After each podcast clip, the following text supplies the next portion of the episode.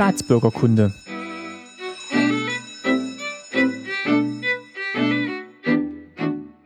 Folge 16, schönen guten Tag. Mein Name ist Martin Fischer und ich freue mich, dass ihr wieder zuhört bei Staatsbürgerkunde.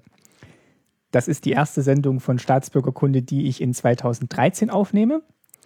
Ich sitze hier zwar allein, aber habe natürlich eine Gesprächspartnerin in diesem Fall für diese Folge eingeladen. Und da wird gleich ein Skype-Interview eingespielt werden, und zwar mit Katrin Rönecke. Und wir werden sprechen über Geschlechterrollen und Kindheit in der DDR. Und wie wir auf dieses Thema gekommen sind und warum die Katrin da die perfekte Gesprächspartnerin ist, das klären wir alles gleich im Interview. Da wünsche ich euch jetzt erstmal viel Erkenntnisgewinn und gute Unterhaltung. Und danach habe ich noch ein paar organisatorische Sachen zu vermelden. Aber jetzt kommt erstmal das Interview mit Katrin Rönecke.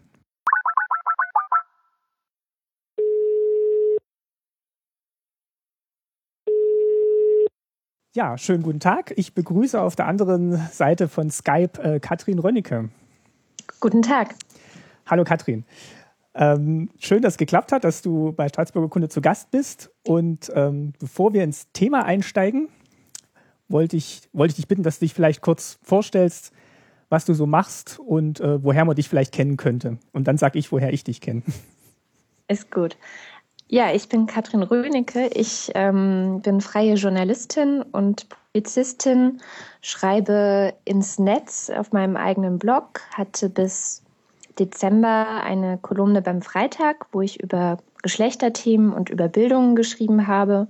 Ähm, das kam daher, dass ich sehr lange beim feministischen Weblog Mädchenmannschaft mitgeschrieben hatte und mittlerweile eine der drei Vertreterinnen der feministischen Initiative Frau Lila bin.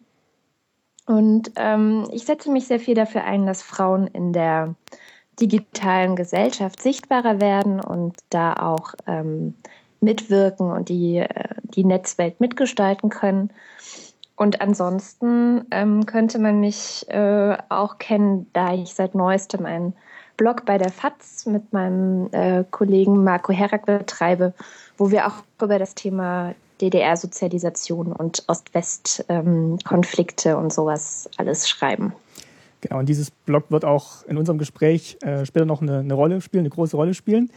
Ähm, du hattest gerade angesprochen, du beschäftigst dich mit feministischen Themen und genau daher kenne ich dich nämlich. Ich habe dich gehört im Interview mit Tim Brittlaff bei CAE Nummer 196 zum Thema Feminismus. Und da hast du auch in den ersten, ich glaube so 10, 15 Minuten auch von deiner Kindheit und Jugend in der DDR und später in der Bundesrepublik erzählt. Mhm. Und das war für mich so der, der Aufhänger, mit, ja, mit mal in Kontakt zu treten. Und weil ich das ganz, ganz interessant fand, was du erzählt hattest, dass es da anscheinend doch Unterschiede gab zwischen der Sozialisation von Kindern oder ja, jungen Mädchen, Männern, Frauen im Osten wie im Westen. Und ich würde mich mit, gerne mit dir darüber unterhalten, wie das kommt oder woher du glaubst, dass das kommt und was das für Auswirkungen vielleicht bis heute noch hat. Ja, gerne.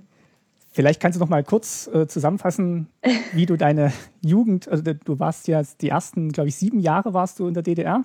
Genau, ich bin 1982 geboren und bin dadurch ähm, in der DDR aufgewachsen. Also da bin ich geboren worden in der Nähe von Wittenberg, in einem ganz kleinen Dorf und ähm, habe dann da gelebt bis 1989, bis Juni 1989. Mein Vater ist im Frühjahr 87 äh, ja im Grunde dissertiert. Also der ist äh, abgehauen. Und zwar indem er gesagt hat, ich bin auf dem Geburtstag von Verwandten und da durfte er ausreisen und er ist einfach nicht zurückgekommen. Wusstet ihr das als Familie? Äh, ja, meine Mutter und mein Vater hatten das abgesprochen. Also das war geplant. Aber natürlich durfte man das nicht so sagen. Klar, jene, klar. Ja, und ähm, somit wusste ich es nicht weil ich war ja noch so klein und es gab sowieso immer das Problem, dass ich Dinge natürlich ähm, unreflektiert dann ausgeplaudert habe in Gesellschaft oder im Kindergarten oder so. Deswegen haben meine Eltern mir jetzt nicht gesagt, dass es tatsächlich geplant war. Und das bringt dann natürlich auch ein bisschen Probleme mit sich. Naja, und wir hatten dann Ausreiseantrag gestellt natürlich. Ähm, ich erinnere mich an die regelmäßigen Behördengänge meiner Mutter, das Bitten und Betteln, dass wir halt hinterherreisen dürfen. Und dem wurde dann 1989 stattgegeben. Und dann sind wir im Juni dann hinterhergereist. Bei uns war es, glaube ich, Mai 89. Also die, die nächsten Folgen, die ich dann mit meinen Eltern aufnehmen werde, werden sich auch ums Thema Ausreise drehen. Ja. Und da habe ich auch viele Parallelen gesehen. Du hattest, ähm, also wir nehmen das heute auf am 24. Januar. Und du hattest, glaube ich, gestern bei dir auf dem Blog einen Artikel veröffentlicht, mhm. Wo du auch nochmal ähm, ja, diese, diese Zeit, äh, deine Jugend so ein bisschen äh, darstellst, auch mit Fotos und so ein bisschen berichtest, wie, wie das dann damals so war. Genau. Und was, was du auch erzählt hattest damals schon bei CAE ist, dass ähm, du auf dem, ja, in diesem kleinen Dorf dann aufgewachsen bist und sich die ähm, Anzahl und Auswahl der Spielkameraden dann doch sehr eingeschränkt hat. Ja, das, äh, es gab ein Mädchen, äh, die war ein Jahr älter als ich und naja, also war nicht ganz mein Alter, meine Altersgruppe. Und in genau meinem Alter, mit denen ich dann auch in die Schule gegangen wäre, mit denen ich auch schon in, die, in, die, in den Kindergarten gegangen bin, das waren eigentlich nur Jungen. Oder auch mein Nachbar war nur ein Junge. Also ich habe quasi fast nur mit Jungen gespielt oder sehr, sehr viel mit Jungen gespielt und ähm, weniger mit diesem Mädchen. Und dadurch bin ich eigentlich auch so ein bisschen wie ein Junge aufgewachsen. Und es lag auch daran, dass man da in der DDR gar nicht so einen großen Unterschied gemacht hat in der Sozialisation, sondern im Gegenteil, ähm, eigentlich war es auch ein Teil der Ideologie, ähm, keinen Unterschied zu machen. Wenn du sagst, du bist als Junge aufgewachsen und hast ähm, ja mit Jungen gespielt, in Anführungszeichen, äh, als mhm. Junge aufgewachsen, wie, wie spielt man denn als, als Junge, was sind denn das für, für Spiele? Oder wie unterscheiden die sich von Mädchenspielen? Naja, ich kann es ja nur mit den Mädchenspielen vergleichen, die ich dann später ähm, gespielt habe, als ich dann in, im Westen war, wo es dann einfach sehr viel mehr Mädchen gab, also wo es dann ähm, zum Beispiel Barbie-Puppen gab oder ähm, ja, also Rollenspiele spielen, glaube ich, alle Kinder. Das ist, das, da gibt es keinen großen Unterschied. Aber was für Rollenspiele man spielt, so Prinz und Prinzessin kam dann später eben oder äh, andere äh, in diese Richtung Kind und Familie, Mutter und Kind. Also sowas habe ich dann später mit Mädchen eher gespielt. Und mit den Jungen in meiner, in meinem kleinen DDR-Dorf war es eher, dass wir einfach durch die Wälder gezogen sind. Also ringsherum gab es halt so verschiedene Wälder oder auch einen See ähm, mit Bäumen drumherum. Es gab sehr viele alte, leerstehende Scheunen und Schuppen, wo so Gerätschaften drin standen, teilweise schon verrostet und ja, und da sind wir einfach nur durch die Gegend gezogen und haben eigentlich kein fertiges für Kinder hergestelltes Spielzeug in dem Sinne gehabt oder nur sehr wenig, sondern uns viel mehr draußen betätigt, geklettert, irgendwelche Räuber- und Gendarmspiele gemacht, uns Waffen ausgedacht, ähm, Ritter gespielt, also solche Sachen. Ich habe sehr viel Ritter gespielt, auch als Kind damals. Glaubst du, dass deine Erfahrung in dem Zusammenhang ähm, speziell ist oder dass das vielleicht generell in DDR so war, dass sich Jungen und Mädchen vielleicht auch schon ab frühestem Alter viel eher auf ein Spiel einigen konnten und zusammen Sachen gemacht haben, die vielleicht im, im Westen der, der, Republik dann anders äh, oder getrennt voneinander gelaufen sind? Mhm. Also ich kann mir das, ich, ich glaube, dass es tatsächlich ein bisschen weniger getrennt war in der DDR. Ich weiß, dass ähm, die Spielsachen, die wir hatten oder die man sich auch kaufen konnte, die waren nicht in dieses rosa und hellblau Schema gedrängt. Und später dann, also 89, 90 im Westen in den Spielzeugläden war das eben schon sehr viel stärker der Fall. Also da gab es definitiv auf Mädchen, ex, explizit auf Mädchen zugeschnittenes Spielzeug. In der DDR gab es natürlich auch Puppenwagen und Puppen oder ich erinnere mich auch, mein Vater hat sehr gerne mit Puppen gespielt wohl und das fand meine Oma ähm, also seine Mutter immer so, so, ein bisschen ambivalent, also ein bisschen war es mhm. peinlich, aber ein bisschen fand sie das eben auch in Ordnung und hat das dann auch verteidigt und meinte, naja, ist ja nicht so schlimm. Also es äh, gab da schon Unterschiede. Ich denke, dass ich in dieser relativ großen Freiheit, also in diesem, dieser nicht ganz so stark eingeschränkten Spielkultur in der DDR trotzdem noch mal ein Sonderfall war, weil ich eben dann trotzdem nur mit Jungen oder fast nur und sehr viel mit Jungen gespielt habe. Ich kenne Also ich denke, Puppen spielen und Puppenwagen schieben und sowas wäre wahrscheinlich in der DDR genauso bei Mädchen stärker verbreitet gewesen. Wobei ich kenne es auch von, also mein, mein Vater hat mir erzählt, äh, die waren ja sechs Geschwister bei, bei ihm zu Hause, also drei, drei Jungs, drei Mädchen. Und die waren im Sommer immer auf, auf dem Land, also auch auf dem Dorf bei den Großeltern. Und wenn er da mhm. erzählt, dann war das eigentlich immer so, dass die viel wirklich zusammen gemacht haben und sich dann auch nicht so separiert haben in die drei Jungs und die drei Mädchen, sondern es war wirklich, die haben halt dann zusammen auf dem Heuboden gespielt oder sind genau. in, in den Wald gegangen. Also es war, es war schon eher ein gemeinsames Spielen dann doch. Genau, ja, genau. So kenne ich das eigentlich auch, ja.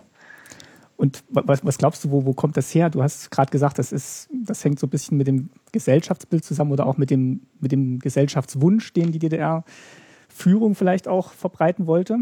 Mhm.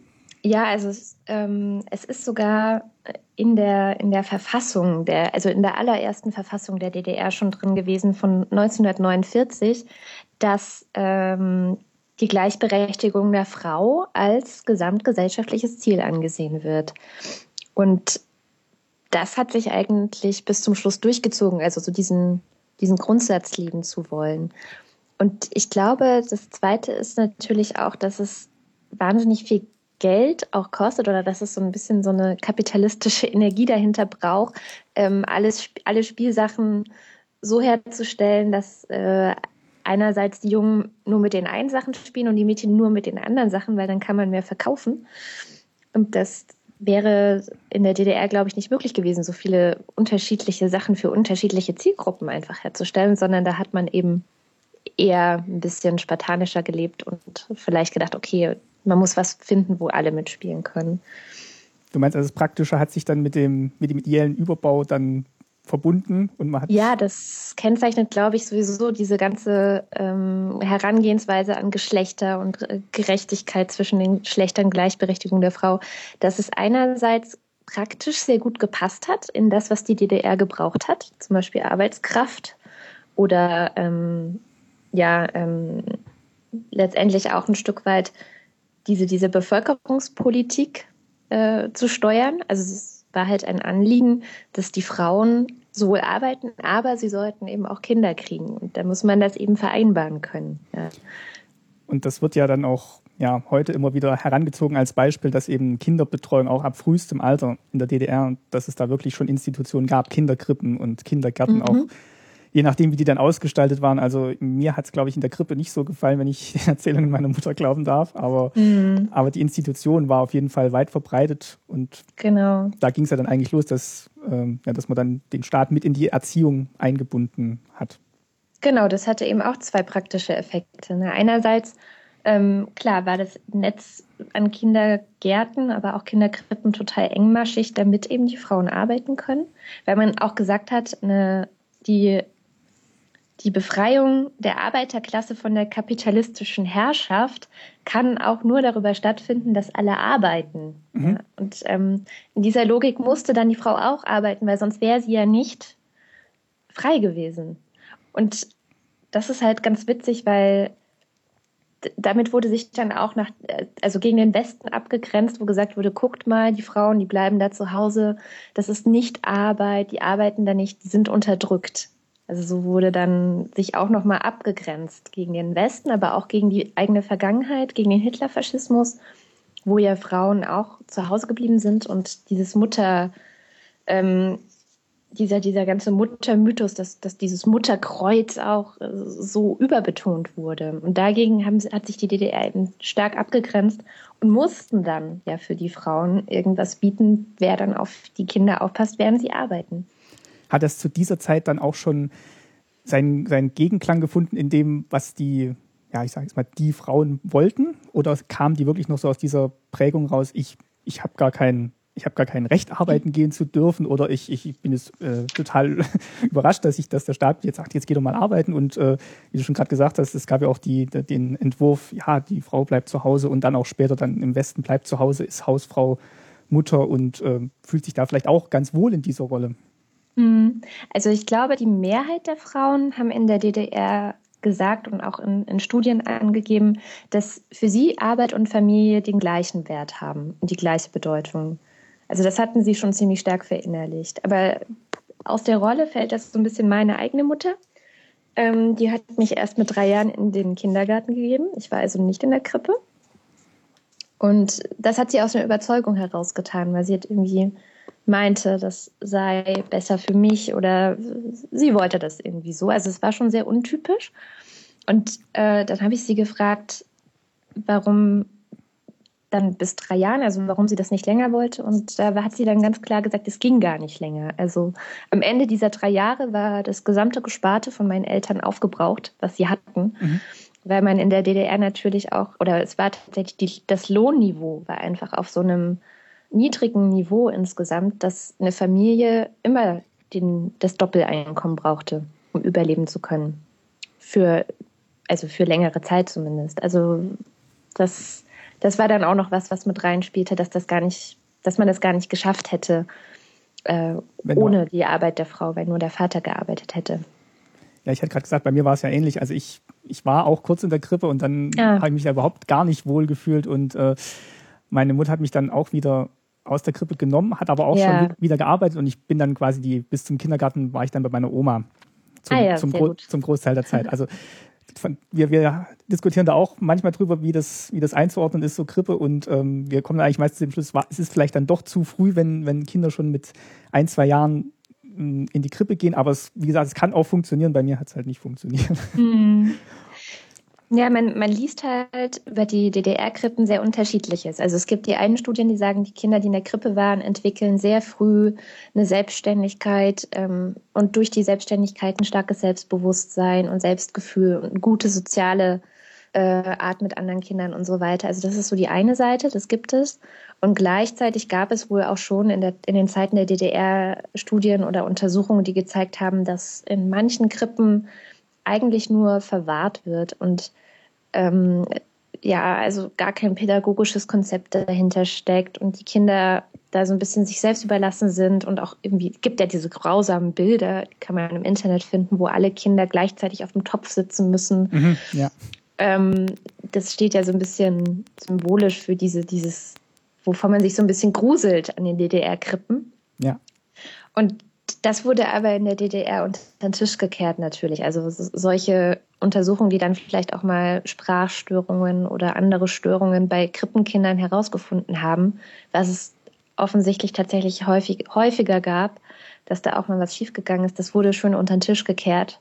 Wurde natürlich in den Medien auch nicht drüber berichtet, weil das hätte das ganze Konzept ins Wanken gebracht. Ne? Dann, wenn die Frauen nicht hätten arbeiten können, hätten die Familien zu wenig Geld gehabt und hätten ja, wäre die Gleichberechtigung der Frau ideologisch nicht verwirklicht gewesen. Ich glaube, dann wäre sehr schnell alles zusammengebrochen. Es war wahrscheinlich sehr fragil. Ja. Und ich selber kann nur sagen, ich habe meine Kinder jetzt auch relativ früh schon in die Kita, heißt es ja jetzt hier, gegeben. Ja. Und es ist einfach eine Frage der, der Kompetenz der Menschen, die dort sind. Also sind die pädagogisch kompetent, haben, haben die sind die in der Lage, eine, eine gute Beziehung zu Kindern aufzubauen. Wenn das funktioniert und Kinder sich dann auch sicher fühlen und geborgen fühlen können, dann ist das, glaube ich, alles kein großes Problem. Äh, ich glaube, das war wahrscheinlich in der DDR in dieser Masse, die man ja zur Verfügung stellen musste, gar nicht möglich. Ja. Glaubst du, dass ähm, die, die Pädagogen, die äh, in der Krippe oder im Kindergarten gearbeitet haben, dass die gut ausgebildet waren in der DDR? Oder meinst du, dass. Ich ich vermute, dass es eher Zufall war, wie gut die waren. Also ich glaube, dass es keine, also ich habe mich darüber jetzt nicht explizit informiert, was für eine Ausbildung die hatten oder was für Inhalte die in ihrer Ausbildung hatten. Aber nach allem, was ich auch mitbekommen habe von Freunden oder von Bekannten, die so von Krippen erzählen, scheint es doch ein sehr großes Zufallsprinzip gewesen zu sein, ob da gute Menschen waren, kompetente Menschen waren oder ob das einfach so Abfertigung war. Also das gab es wohl alles. Wie hast du es erlebt, deine Kindergartenzeit in der DDR? Ich hatte eine ganz tolle Kindergärtnerin. Die hat auch super viel mitgespielt bei so ein paar Dingen, wo es, glaube ich, in einem Kindergarten, der, ich sage mal, mehr auf Indoktrination ausgerichtet gewesen wäre, äh, heikel geworden wäre. Also bei mir gab es erstens gar keine Indoktrination. Es wurden keine sozialistischen Werte vermittelt oder dergleichen. Es wurde nicht über den Westen geschimpft, nicht wirklich. Das waren, wenn dann andere Erwachsene. Ähm, und gleichzeitig konnte ich halt, also Man muss dazu, meine Eltern haben sich in der Zeit, als mein Vater schon im Westen war, in Baden-Württemberg war, zwei oder dreimal heimlich getroffen in der äh, in Tschechien. Mhm. Und ich war da dabei und bin dann halt, wenn ich von diesem Treffen zurückkam, am nächsten Tag in, die, in den Kindergarten und habe mit Begeisterung erzählt, ich hätte meinen Vater getroffen. So, ja. Super, ja. Weil ich war ja noch ziemlich klein und äh, konnte das einfach, also es muss, es ist so aus mir rausgesprudelt, ich konnte das halt nicht verheimlichen. Und ähm, das hätte auch ganz schön nach hinten losgehen können, denke ich, wenn das eine andere Kindergärtnerin gewesen wäre, aber die hatte einfach drüber hinweggehört und hat da nicht weiter drauf reagiert, hat uns auch nicht denunziert. Also das war, ich hatte da wirklich sehr viel Glück, glaube ich. Das war schon gut. Und ich habe sie sehr gemocht. Also ich hatte auch eine gute Beziehung zu meiner Kindergärtnerin. Bin gerne hingegangen und war ein großes Vorbild für mich. wie hast du, wie, äh, wie hast du deine Kindergärtnerin angesprochen? Also mit dem, mit dem Vorname Tante oder Frau? Äh, weil das finde ich immer so ein das ganz. War, das war Frau so und so. Genau, also, weil das, das ja. finde ich immer auch immer so, so einen großen Unterschied, wenn man jetzt mit Leuten spricht, die in der DDR noch im Kindergarten waren und dann hier im Kindergarten sind, dass das dann wirklich noch, dass das wirklich dann direkt so mit Frau so und so angesprochen wurde. Und zwar jetzt nicht die Tante, Tante Claudi, ja. Claudi oder so. Ja. Und das, das ähm, stimmt. Das ist vielleicht auch noch mal so ein, so ein Bild, das mir so hängen geblieben ist, wie, ja, wie dieses ganze Thema Stellung, Stellung der Frau ist jetzt vielleicht ein bisschen über, zu, zu großes Wort jetzt für, diese, für dieses eine Beispiel, aber einfach so diese, dieser Blick auf den Erzieherberuf oder den Erzieherinnenberuf, der dann mhm. vielleicht doch ein anderer war. Ja, es, es hing halt eine sehr große Verantwortung dran. Ich glaube, das hat man in der DDR auch irgendwie gewusst, dass das wichtig ist. Und es wurde ja tatsächlich auch dann teilweise ähm, mitbenutzt. Also ich weiß, meine Mutter wollte gerne Kindergärtnerin werden. Und sie durfte das nicht, weil sie eben nicht oder ihr Vater äh, nicht genug auf Parteilinie war. Also sie war zu wenig ähm, auf Linie, also mhm. formal erkennbar nicht genug auf Linie, als dass sie hätte Kindergärtnerin werden dürfen. Das, hat, das ist so ein Trauma, was sie bis heute hat. Sie hat jetzt vor ein paar Jahren eine Tagesmutterausbildung gemacht und holt es so ein bisschen nach, ihren Traum von damals, aber das durfte sie nicht. Also da wurde schon auch gesiebt und auch genau hingeguckt, wen setzen wir da als Personal vor die Kinder dieses Staates? Es sollte eben schon klar sein, dass das dann auch eine gute sozialistische Haltung ist, die da vermittelt wird.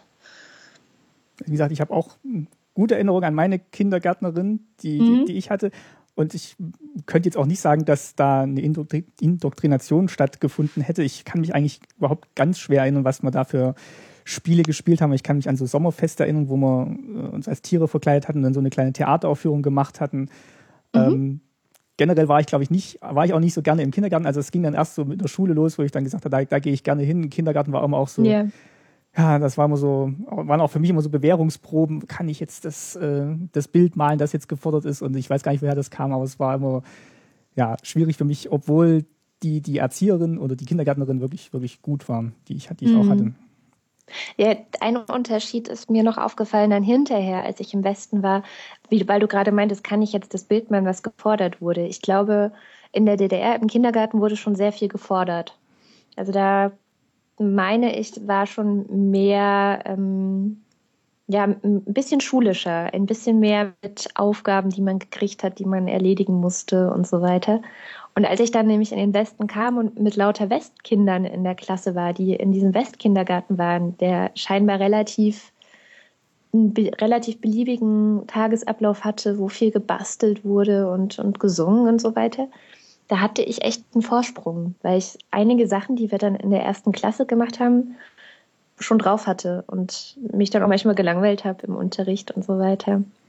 Ja, wenn du, wenn du magst, können wir auch gleich zur Schule übergehen, weil das habe ich nämlich ähnlich empfunden. Also ja. ähm, ich war dann in der zweiten Klasse schon, wo wir dann ausgereist sind, also auch nach Baden-Württemberg. Mhm. Und ähm, bin dann halt da in die dritte Klasse dann gekommen mhm. ähm, und hatte eben auch schon viel, viel Vorwissen aus der, aus der DDR-Schule schon mitgebracht. Und der Unterschied war eigentlich schon ein krasser für mich, weil die, ich war halt auf einer polytechnischen Oberschule, wie das damals hieß mhm. äh, erste, zweite Klasse. Und da ist es ja wirklich auch, auch so, dass man dann gerade sitzen, gerade sitzen muss und dann gibt es eine spezielle Zuhörerhaltung, man muss sich melden und die Hände hinter den Rücken. Und bin dann ähm, gekommen auf auch ein kleines Dorf im, in Baden-Württemberg im Schwarzwald und die Grundschule hatte eigentlich nur einen, einen richtigen Angestelltenlehrer und ich glaube, die zweite Lehrkraft, die war auch nur Teilzeit dort. Und ähm, da wurden auch mehrere Klassen in einem Raum unterrichtet. Es gab keine festen Schulzeiten. Ähm, also keine festen Pausenzeiten, sondern es wurde dann immer so nach, nach Lärmpegel wurde dann mal Pause gemacht und dann ging vielleicht die Stunde mal eine Stunde oder mal anderthalb, je nachdem, wie aufmerksam die Klasse war. Und das war eigentlich für mich ein, ein, ein sehr großer Bruch und Unterschied. Einerseits, weil ich halt schon viel Vorwissen hatte und dann ja auch diese, diese lockere Atmosphäre nicht, nicht gewohnt war. Mhm. Ja, Genau, ja, so, so, erinnere ich mich auch. Aber das war gut. Also da hatte ich zumindest, ich hatte andere Probleme dann in der Schule und äh, das waren eher die sozialen Probleme und hatte dann wenigstens keine, also nichts, wo ich groß was hätte verpassen können, um dann den Anschluss nicht mehr zu finden ja. oder so. Also das, das war das Gute daran und hatte dann genug Energie und konnte mich darauf konzentrieren, eben irgendwie sozial in das Ganze reinzufinden. Das war, glaube ich, sehr, sehr wichtig. Genau, wenn wir jetzt den Bogen mal wieder schlagen wollen zum ja, Thema Geschlechterrollen, Kindheit, vielleicht nochmal kurz zurück zum Kindergarten. Kennst du noch irgendwelche typischen Spiele, die man gemacht hat, die jetzt vielleicht eher, wo man sagt, das ist ein typisches Jungsspiel oder ein typisches Mädchenspiel oder war das dann schon auch in deiner Erinnerung so ausgestaltet, dass es eigentlich für alle funktioniert hat?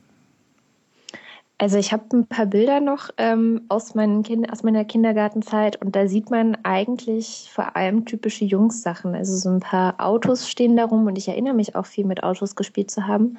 Dann hatten wir ähm, solche, diese, diese Pferde- und Ritterfiguren dazu, also aus, aus Plastik, so kleines Weichplastik. Ähm, Gibt es heute auch noch teilweise. Kann man bei Ebay noch ganz gut ersteigern. Habe ich mhm. meinen Kindern auch besorgt, weil ich das so ja, also die Erinnerung war einfach zu gut daran. Mhm. Und dann ganz klassisch natürlich auch diese Cowboy- und Indianerfiguren von aus der DDR. Die gab es auch im Westen, aber die waren in der DDR sehr weit verbreitet. Und mein Vater hat die auch gesammelt, noch aus seiner, seiner eigenen Kindheit und Jugend. Ähm, damit haben wir viel gespielt. Also es war schon mehr jungen Sachen und natürlich Gesellschaftsspiele von Mensch ärger dich nicht, Mühle, Dame, solche Sachen. Und Hast das Einzige, was mir jetzt für Mädchen einfällt, waren wirklich Puppen im Puppenwagen. Das war es eigentlich. Hast du, hast du was vermisst oder haben andere Mädchen im Kindergarten dann was vermisst? So, wenn man das benennen könnte? Überhaupt nicht. Also mein Eindruck war wirklich gar nicht. Ähm, weil, wie soll man was vermissen, von dem man nicht weiß, dass es das gibt? Ja. Das, ist, äh, das Einzige, wo man natürlich hätte herwissen können, das gibt es, war das Westfernsehen. Also ich weiß, dass wir Kinder eigentlich alle Westfernsehen geschaut haben. Wir haben dann auch immer die ganzen Titel, Melodien und die Werbung, die zwischendrin kam, ähm, auswendig aufgesagt irgendwann. Aber ich erinnere mich auch gar nicht jetzt, das war natürlich nur öffentlich-rechtliche Sender. Ähm, da fällt mir eigentlich auch nichts groß ein, was wir vermisst hätten. Wie gesagt, ich also hatte tatsächlich nicht. Ich hatte die Frage jetzt auch eher gestellt, weil du gesagt hast, als du dann im Westen warst, dann kam eben dieses ganze Thema mit, ich verkleide mich als Prinzessin und ich spiele mit Barbie und vielleicht denkt man dann auch, mhm. ach, das wäre toll gewesen, wenn ich das schon viel, viel früher gehabt hätte und äh, was hätte ich doch für eine schöne Kindheit gehabt, wenn ich schon ganz viel früher mit, mit rosa angezogenen Puppen hätte spielen können. Das Witzige ist, ich hatte in der DDR eine Barbie weil mein Vater die, oder irgendjemand anders die mal in einem Westpaket geschickt hat. Und ich habe nicht viel mit der gespielt. Ich habe meistens mit Autos, Matchbox, Pferden, sowas in der Art gespielt. Weil natürlich, klar, das, ich hatte gar nicht das Umfeld, ich hatte gar nicht die Spielkameraden, mit denen ich das hätte spielen können. Ich hatte ja nur die Jungs oder vor allem die Jungs. Mhm. Die haben sich für die Barbie überhaupt nicht interessiert.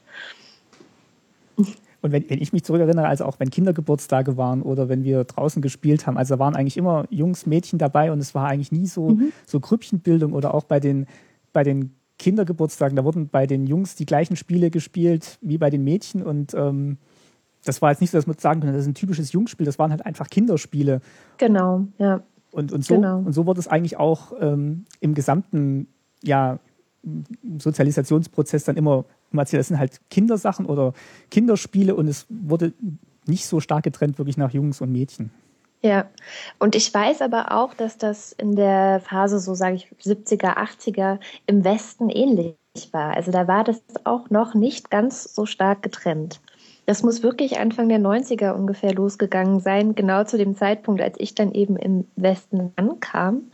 Ich weiß nicht, ob das Zufall ist oder ähm, ob das vielleicht damit zu tun hatte, dass jetzt noch mehr äh, Menschen dazu kamen, die man irgendwie beschallen konnte mit Waren und Produkten. Aber nach allem, was ich halt höre von anderen Freunden, die im Westen gelebt oder aufgewachsen sind, ähm, war das früher so in den 70ern und 80ern eigentlich auch nicht so. Also da haben auch Jungs und Mädchen relativ ähnlich ausgesehen und ähnliche Sachen gespielt. Und es gab vielleicht diese Trennung mit Autos und Puppen. Also das war vielleicht ja. noch das höchste aller Gefühle, aber viel mehr auch nicht. Ich glaube auch, wenn man so Fotos aus den 70ern anguckt, wo Kinder mhm. drauf sind, dann haben die teilweise auch ähnliche Sachen an. Die Mädchen haben vielleicht mal ein, Kleid an oder einen Rock an, ja. aber, aber auch genauso Latzhosen oder, oder, oder einen dicken Anorak. Also das, das, das durchmischt sich viel, viel mehr auf diesen Fotos, als, es genau. jetzt, als wenn man jetzt vielleicht eine, eine Jungen- und Mädchengruppe fotografieren würde. Ja, man muss ja jetzt nur in einen ähm, typischen, äh, typischen Laden gehen, wo man Klamotten kaufen kann. Und wenn man da bei der Kinderabteilung guckt, ist das so, also wirklich in allen Kinderabteilungen so krass getrennt. Da kann man eigentlich nicht, es gibt keine Ecke, wo es für beide Kinder oder für beide Geschlechter etwas zu kaufen gibt, sondern es ist immer getrennt. Und man sieht es eben auch wirklich, die jungen Sachen sind dunkel und haben irgendwelche Autos, Hubschrauber, Drachen, ähm, Star Wars und so weiter drauf. Und die Mädchensachen sind sehr hell mit Rüschchen mhm. und pink und mit Pferden und Prinzessinnen und so. Es ist ganz, ganz, ganz krass. Und auch wirklich so gemacht, dass du gar nicht das Gefühl hast, du könntest jetzt eventuell eine Sache aus der jungen Abteilung auch einem Mädchen anziehen oder umgekehrt. Also das, da hat man dann schon fast ein schlechtes Gefühl dabei, das zu tun. Also selbst wenn man so wie ich diese Sachen permanent reflektiert, ja. Wenn man so wie ich diese Sachen permanent reflektiert, hat man eigentlich fast das Problem, dass man nichts zu kaufen findet. Weil etwas Neutrales gibt es nicht und kommt dann vielleicht auch noch Feedback von, von den eigenen Bekannten oder so, was, ja, ob man dem Kind jetzt nicht mal vielleicht was Passenderes anziehen möchte. Oder es gibt doch so schöne Sachen zu kaufen für Jungs und es gibt doch so schöne Sachen für Mädchen. Genau. Ja, mein Sohn war eine Zeit lang relativ äh, krass drauf, wahrscheinlich durch mich geprägt. Hm. ähm, der hat sich irgendwann mal im Katalog einen Rock ausgesucht. Also das hat er wirklich selber gemacht. Ich habe ihm da nicht irgendwie reingeredet, dass er das jetzt tun müsste oder so. Es wird ganz von selber gemacht. Das Einzige, was ich gemacht habe, war nicht zu sagen, das ist doch für ein Mädchen, das darfst du nicht haben, sondern ich habe ihm den Rock halt bestellt. Und den hat er sehr lange angehabt. Und ähm, das ist dann jetzt so ein bisschen vielleicht auch der, der, der schließt sich der Kreis. Wir sind dann in Berlin ähm, ganz gut mit dem Rock klargekommen. Also wir wohnen ja in Berlin und Friedrichshain und ja. sowohl in der, in der Kita als auch auf den Spielplätzen gab es eigentlich keine Kommentare, hat niemand groß was gesagt. Außer ihnen vielleicht sogar noch ähm, Komplimente gemacht für seinen schönen Rock. Also Schön. das gab's. und dann sind wir zu meinen Eltern gefahren, die seit 2002 wieder in Sachsen-Anhalt auf einem kleinen Dorf leben. Also meine Eltern sind direkt nach meinem Abitur wieder zurückgezogen und haben sich da ein Haus gekauft und leben da jetzt auch wieder. Da sind wir da hingefahren und da kamen dann direkt von den Nachbarn, aber auch teilweise von den Verwandten dann die Sprüche, ähm, ja, wird der Leo jetzt schwul oder ähm, sowas ziehen Ach, doch Jungs nicht an. Und also da kamen dann ganz viele Sprüche. Und das finde ich halt interessant, weil das da hat sich irgendwie ein bisschen gedreht mittlerweile. Oder ist es vielleicht auch Großstadt, Dorf diese Diskrepanz, die da noch mit reinspielt? Oder meinst du, das hat jetzt Auf jeden mit, mit der Zeitenwende auch zu tun gehabt? Ich glaube, ich denke auch mit der Zeitenwende sehr stark. Also dieses Rosa und Hellblau, ähm, wenn ich jetzt so gucke, wie die Menschen, die dort bei meinen Eltern alle leben, sich verhalten und was sie so schenken, wenn Kinder da sind und so weiter. Die meisten Sachen, die extrem rosa oder extrem hellblau waren, habe ich aus der Ecke geschenkt bekommen also da wurde, glaube ich, schon viel adaptiert und, und übernommen einfach. Also man. Schade ja, eigentlich, ja. Ja, total schade. Es wurde ja sehr viel übernommen. Also diese ganze, ähm, ja, Ideologie, man kann es eigentlich nur Ideologie nennen, ja. Geschlechterideologie und das so zu trennen, ich glaube, da wurde wirklich sehr viel übernommen. Aber dein Beispiel gerade, wo das, äh, oder mit, mit dem Rock, ich mhm. weiß nicht, ob mhm. du die Geschichte kennst, da gab es mal so einen Blog-Eintrag auch von einem Vater, der berichtet hat, dass sein Sohn einen Rock tragen möchte. Mhm. Ähm, und er sich dann auch den gleichen Rock in seiner Größe mit dazu gekauft hat und mit ihm genau. dann so draußen rumgelaufen ist, einfach um ihm den Rücken zu stärken. Was genau, ich auch eine tolle Geschichte fand, ja. Großartig, ja. Ja, das hatte ich mitbekommen. Das also ging das durch ging, meinen Kanal auch durch. Genau, das fand, ich, das fand ich auch echt bemerkenswert. So, jetzt. Ich konnte leider den Vater meines Sohnes nicht überreden, den Rock anzuziehen. Und ja, ich glaube, also ich, ich denke mal, in Berlin ist es tatsächlich vielleicht ähm, auch einfacher, wenn sowas mal, sowas mal zu machen. Ähm, ich meine, man kann es überall machen, aber es wird einem vielleicht an manchen Orten leichter gemacht oder ja. an manchen Orten schwieriger. Ja. So, jetzt bist du, jetzt bist du äh, ausgereist und ihr seid ausgereist aus der DDR. Mhm. Du warst sieben Jahre alt. Mhm. Und ihr seid vom, äh, von einem Dorf, hast du gesagt oder geschrieben, in ein anderes Dorf auch gekommen. Genau. Sollte man jetzt meinen, da findet man sich dann schnell wieder ein, wobei so Dorfgemeinschaft kann ja auch sehr speziell sein. Ja, und das war sie auch. Es, das war schon sehr speziell. Das war bis zum Schluss so, dass dadurch, dass wir zum Beispiel nicht in der Kirche waren, also meine Eltern waren zwar getauft, aber haben mich nie getauft und wir sind eigentlich die ersten paar Jahre in der Grundschulzeit, erinnere ich mich, sind wir an Weihnachten noch zu diesem Gottesdienst gegangen. Irgendwann haben wir das auch nicht mehr gemacht. Und dadurch kannte man sehr wenig. Also wir waren nicht in der Kirche, wir waren nicht in den typischen Sportvereinen und sind wahrscheinlich durch solche Umstände nie so richtig reingekommen. Also das. Meist, ja. Meistens sind ja dann doch, oder sagt man, sind ja dann die Kinder so der, der, der Anker, wo man dann, also die Kinder müssen dann halt zwangsläufig neue Leute mhm. kennenlernen in der Klasse und dadurch äh, lernen dann halt auch die Eltern deren Eltern kennen und so äh, genau. lernt man dann einander kennen. War, war das äh, war das schon mal bei dir am ersten Schritt so? Also hast du dann schnell Anschluss gefunden in der Klasse? Also ich habe nicht schnell Anschluss gefunden. Ich kam in diese Klasse und äh, ja, war so eine ziemliche Außenseiterin, allein schon von der Sprache her, wie ich gesprochen habe. Also ich hatte ein bisschen Dialekt, jetzt nicht so den ganz krass sächsischen, aber man hört es halt schon, dann irgendwie doch raus. Schon deutlich, genau, man hörte es raus. Dann also jetzt, jetzt finde ich es eigentlich, hört sich's sehr, sehr hochdeutsch an. Also wenn du. Das war das Ergebnis, genau.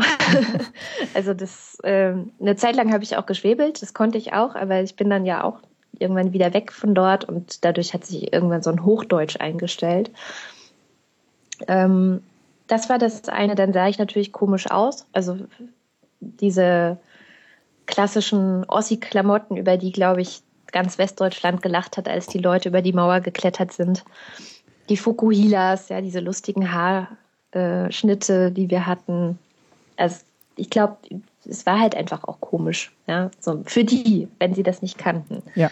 Aber ist das, ist, das, ich, ist das tatsächlich lustig, wenn man dann, oder hast du das als Feedback gehört, dass da Leute das ulkig fanden, wenn, als sie über die Mauer geklettert sind? Also diese Bilder ja, zu sehen? Ja, weil, weil ich das find, ich find haben mir mehrere Leute erzählt, okay. ähm, wenn dann irgendwelche Interviews auch waren, die im Fernsehen waren, wo die Leute dann interviewt wurden und dann haben die was gesagt. Und also dieses Klamotten und äh, Frisuren thematisieren und natürlich auch die Sprache, also die, der Dialekt, das war schon sehr, sehr, sehr verbreitet. Zumindest in diesem, ja, ich sag mal, Arbeitermilieu oder ja. Nee, ich meine jetzt gerade speziell die Szenen vom, vom Mauerfall, weil ich also ich muss dann immer erstmal schlucken, wenn ich diese Szenen sehe. Ja. Weil, weil ich finde, ähm, egal was die anhaben oder was, wie die frisiert sind, also es strahlt eigentlich eine unglaubliche eine Würde aus in dem mhm. Moment, wo die da diesen, diesen, diese Mauer überwinden. Und man sieht eigentlich, das sind ganz normale Leute, die haben sich jetzt nicht irgendwie fein gemacht, die haben nicht, äh, die haben keine Orden dran, das sind ganz normale Leute und das, das gibt ihnen eigentlich so eine Würde über die Kleidung und den Haarschnitt hinweg. Das sehe ich ganz genauso, aber das ist genau eine der Verletzungen, die ich äh, so auch sehe, dass das eine geringere Rolle für manche gespielt hat als die äußeren Sachen, die äußeren Merkmale. Also, also ich habe schon sehr viel über Ossis Lästern zu hören gekriegt. Als Kind dann im Westen. Und das war. Ich habe mich auch immer geschämt. Also ich habe mich geschämt dafür, dass ich aus dem Osten kam. Ich habe mich geschämt für meine Mutter, ähm, die natürlich sehr viel schwerer hatte, ihren Dialekt abzulegen oder ihre, ihre spezifischen Wörter. Also es gibt ja auch einfach Wörter, die unterschiedlich sind. Ähm, dafür habe ich mich geschämt. Also ich habe halt darauf reagiert, indem ich mich so gut es ging angepasst habe. Das wollte ich gerade fragen. Habt ihr dann versucht, das gerade über zu kompensieren, indem man dann ja mhm. West ich habe das definitiv gemacht. Okay. Also meine Eltern nicht, aber ich habe das definitiv gemacht, weil ich wollte natürlich nicht, dass man über mich lacht oder dass man äh, mir auf dem ersten Blick und beim ersten Wort schon anhört, wo ich herkomme und dann ist wieder nur das wichtig. Weil man verschwindet ja so hinter dieser Schub, man verschwindet ja in so einer Schublade. Die eigene Identität und wer man ist und was man denkt, spielt ja plötzlich keine Rolle mehr, sondern man ist drin in dieser Schublade. Und das wollte ich nicht. Also habe ich tatsächlich sehr stark versucht, mich über anzupassen und habe es auch wirklich geschafft, Grüß Gott zu sagen und Gell und äh, Mama und Papa statt Mutti und Vati, also lauter solche Sachen. Wo ich das gelesen habe, das fand ich echt, das fand ich einen großen, einen großen Punkt, dass man dann wirklich auch in solchen, ja, in so einem privaten Milieu dann auch neue Wörter in der Familie, mhm. in der Familie einführt. Also das fand ich schon bemerkenswert, wo ich es gelesen hatte. Ja, weil das natürlich, ich habe am Anfang Mutti und Vati gesagt und dann wurde da drüber gelacht. Also es wurde wirklich darüber gelacht, dass ich Mutti und Vati sage und wie komisch klingt das denn und was soll denn das denn für eine Ansprache an die Eltern sein? Und man sticht hier heraus, wenn man wirklich das einzige Kind ist, das Mutti und Vati sagt und alle anderen Kinder sagen Mama und Papa. Na, und dann habe ich das halt auch gesagt. Das sage ich bis heute. Ah, oh, das hat sich, hat sich so lange gehalten. Oder ja, hält, hält also sich Mama, noch? Mama und Papa hat sich durchgesetzt und hält sich noch, ja. Und deine Kinder nennen ich weiß nicht, ob auch du sagen Mama. auch Mama und Papa. Mhm. Hat es dann für dich zum Erfolg geführt, diese, diese, diese Anpassungsversuche? Hat es, hat es funktioniert? Hast du dich dann besser, besser gefühlt, besser integrieren können? Mm, es hat immer so ein bisschen funktioniert. Also so ein paar Jahre vielleicht oder so, so eine kurze Zeit von ein paar Jahren hat es immer ganz gut funktioniert, aber ich habe immer wieder Probleme gehabt, weil ich ja, eigentlich dann gegen mich selber rebelliert habe. Also dadurch, dass ich mich so überangepasst habe, bin ich mir ein Stück weit auch wieder selber verloren gegangen, weil ich ja nicht mehr die war, die ich eigentlich war.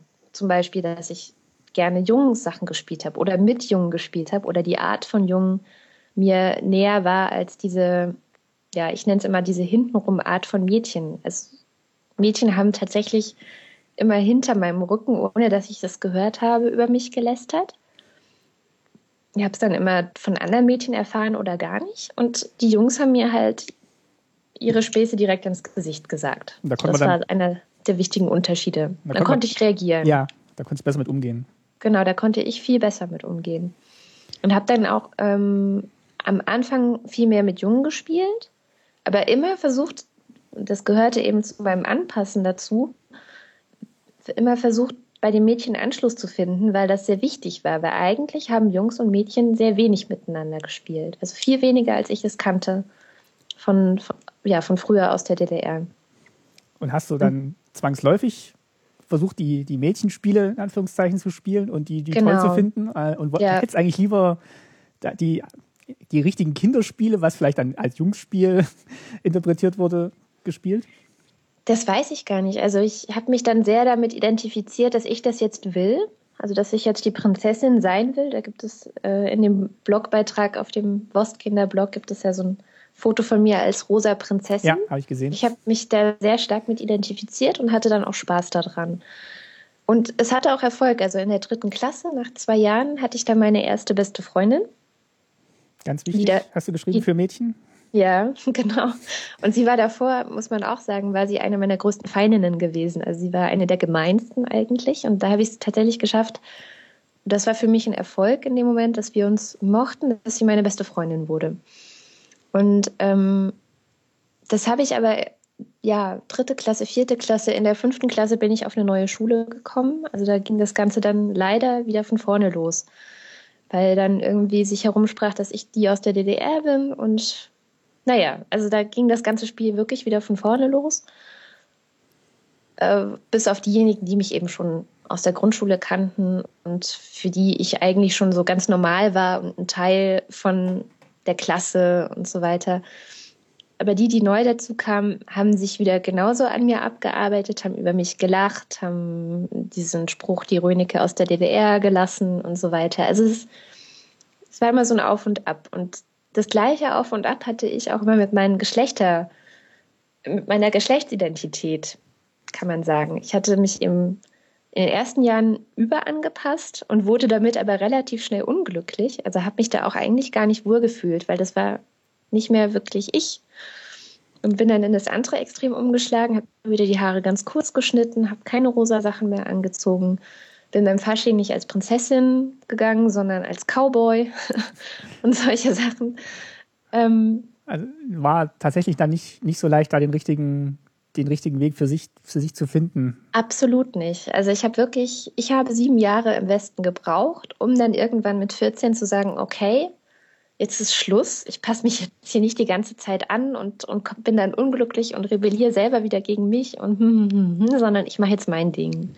Also das habe ich dann irgendwann mit 14 einfach quasi beschlossen. Habe auch beschlossen, dass mir egal ist, was andere über mich sagen. Und ab da war es irgendwie gut. Also da war dann die Sache gegessen tatsächlich. Es hat sieben Jahre gebraucht und es war manchmal ganz das schön lang, schmerzhaft. Ja, ja. Mhm. Wie, wie war es denn so ähm, bei deiner, deiner Mutter, deinem Vater, äh, wenn ihr oder bei euch als Familie, ihr habt es bestimmt ja dann auch vergleichen können, wie, wie war die Gesellschaft organisiert, wie war die, die Geschlechterrollen organisiert in der Gesellschaft in der BRD im Vergleich zur DDR. Also ich könnte mir jetzt vorstellen, deine Mutter hat da vielleicht auch Erfahrungen gemacht oder Beobachtungen gemacht, wo sie dann auch ähm, ja erstmal nichts mit anfangen konnte, wie das jetzt hier im Westen funktioniert. Mhm.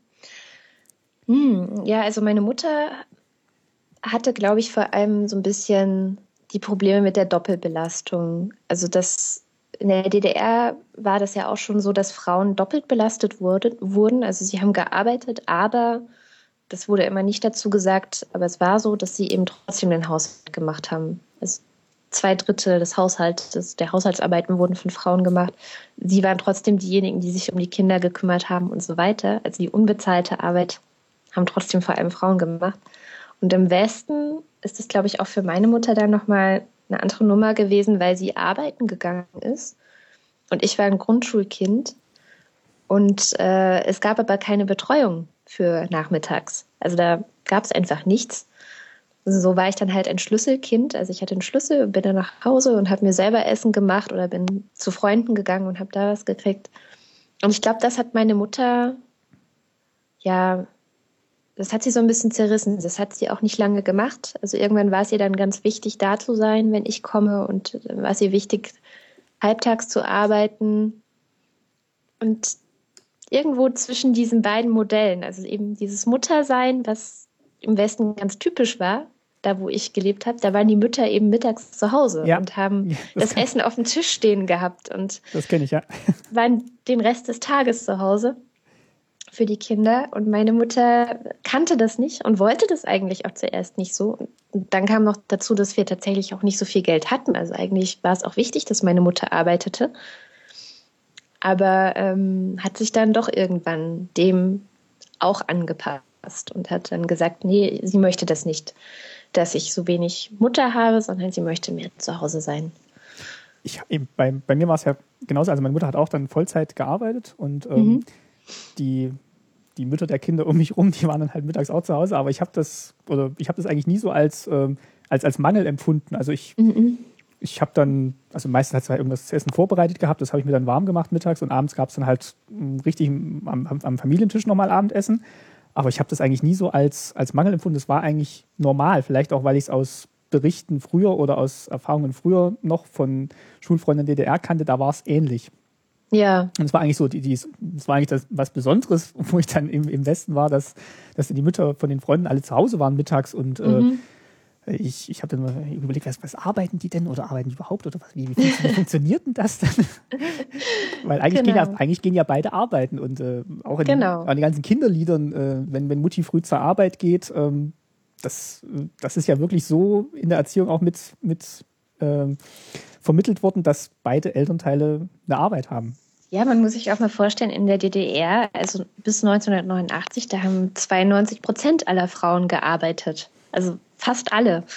Es war wirklich in der Arbeitswelt fast die Hälfte oder nahezu die Hälfte der Arbeitenden waren Frauen. Und das war so natürlich und ganz normal. Also das, ähm, und ja, und ich habe sogar gelesen, dass so einer Begründung dafür, warum das wichtig ist, dass die Frauen arbeiten gehen, stand dann auch sowas wie, der Mann will ja auch eine geistig anspruchsvolle Ehepartnerin haben. Ja, und wenn man nicht arbeitet, dann verliert man eben diese geistige Kompetenz sozusagen, weil man macht ja nur die Hausarbeit und das hält einen dann nicht sonderlich fit und so weiter. Also das wurde schon sehr stark hochgehalten. Also als ob es da jetzt eine Begründung gebraucht hätte.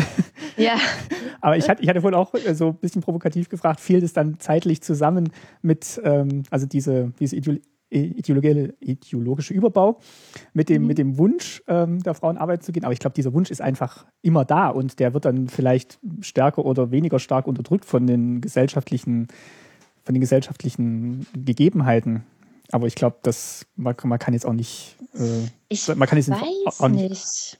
also ich glaube, ich glaube, dass es im Westen ganz gut funktioniert hat, diesen Wunsch, falls es den jemals gab, umzudeuten. Nämlich zu dem Wunsch, eine perfekte Mutter zu sein. Aber es ist ja jetzt nicht jeder, es ist ja nicht jeder drauf aus, ähm, perfekter Mutter oder Vater zu sein, sondern man hat ja vielleicht auch noch andere Interessen und versucht, die dann in einem Beruf zu verwirklichen oder in einer, in einer Tätigkeit, die, von der man dann auch leben kann.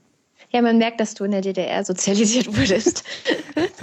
also ja, natürlich. Also klar, mittlerweile ist das auch, glaube ich, gesellschaftlich Common Sense, dass ähm, äh, Frauen und, und Männer gleich viel arbeiten sollen. Und es ist ja auch in den Gesetzen jetzt mittlerweile seit ein paar Jahren drin, dass Frauen in der Ehe sich auch ihr eigenes Standbein erhalten müssen. Weil wenn sie sich scheiden lassen, gibt es hinterher nicht mehr diesen Unterhalt für äh, bis ans Lebensende, wie es ihn früher gab. Das ist 2000 und ich glaube acht oder so, ist das ja weggefallen. Also seitdem gibt es ja eine ganz andere Verpflichtung nochmal für Frauen, wie sie eben in der DDR immer schon da war, zu sagen, hier eigenes Standbein, ähm, eigenen Beruf und nicht nur Mutter und Hausfrau sein. Das, das Ding ist aber, das hört man halt auch ganz oft, dass viele Frauen, wenn sie dann Kinder kriegen und ähm, ja notgedrungen ähm, die erste Zeit zu Hause bleiben. Also es gibt zwar mittlerweile Vätermonate, sogenannte, wo dann der Vater auch mal für zwei Monate zu Hause bleibt, weil es sonst kein Elterngeld gibt. Aber trotzdem bleibt ja sehr viel an Müttern hängen. Und wenn man sieht, dass gleichzeitig so das Kind in einer Leistungsgesellschaft groß wird und der Erfolg der Eltern sich über den Erfolg des Kindes definiert, hängt dann ja doch sehr, sehr viel mehr Verantwortung an den Eltern, dass alles glatt geht. Und diese Verantwortung wird zu einem Großteil der Mutter ans Bein gebunden. Okay. Ist mein Eindruck. Und deswegen, also es wird immer spöttisch gesagt, dass manche Mütter ihre Kinder zu ihrem Projekt machen. Mhm, ja, das hm? habe ich auch schon gehört. Die Projektkinder.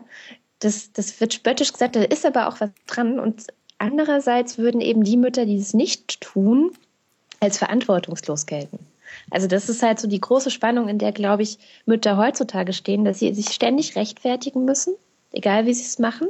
Also egal in welche Richtung, ob sie eher so die DDR-Variante leben oder eher die ähm, Mutterkreuz-Variante.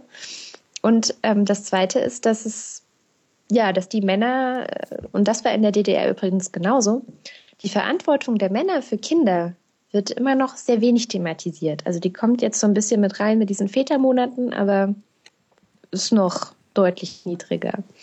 Ich finde auch, also auch im Bekanntenkreis oder Kolleginnenkreis, also da, was, was ich die, die, die Mütter dann auch wirklich für Gedanken machen, wie, wann kann ich wieder arbeiten gehen oder, oder kann ich mein Kind äh, zur Tagesmutter geben? Also diese ganzen Überlegungen, da, da, da hört man auch richtig so, so, so, so Gewissensbisse raus. Kann, kann ich das jetzt machen? Ist das gut fürs Kind? Oder, oder genau, ja. wird es dann mit 20 äh, verhaltensauffällig oder also das, wo ich dann auch mal denke, also in, in, wenn man jetzt den DDR-Blick da drauf legt, also da war das, A, war es da meistens nicht die Frage oder hat man die Wahl nicht gehabt mhm. und B, äh, sind jetzt da ja auch nicht alle äh, komplett äh, verroht und äh, verhaltensauffällig da aus diesem System rausgegangen.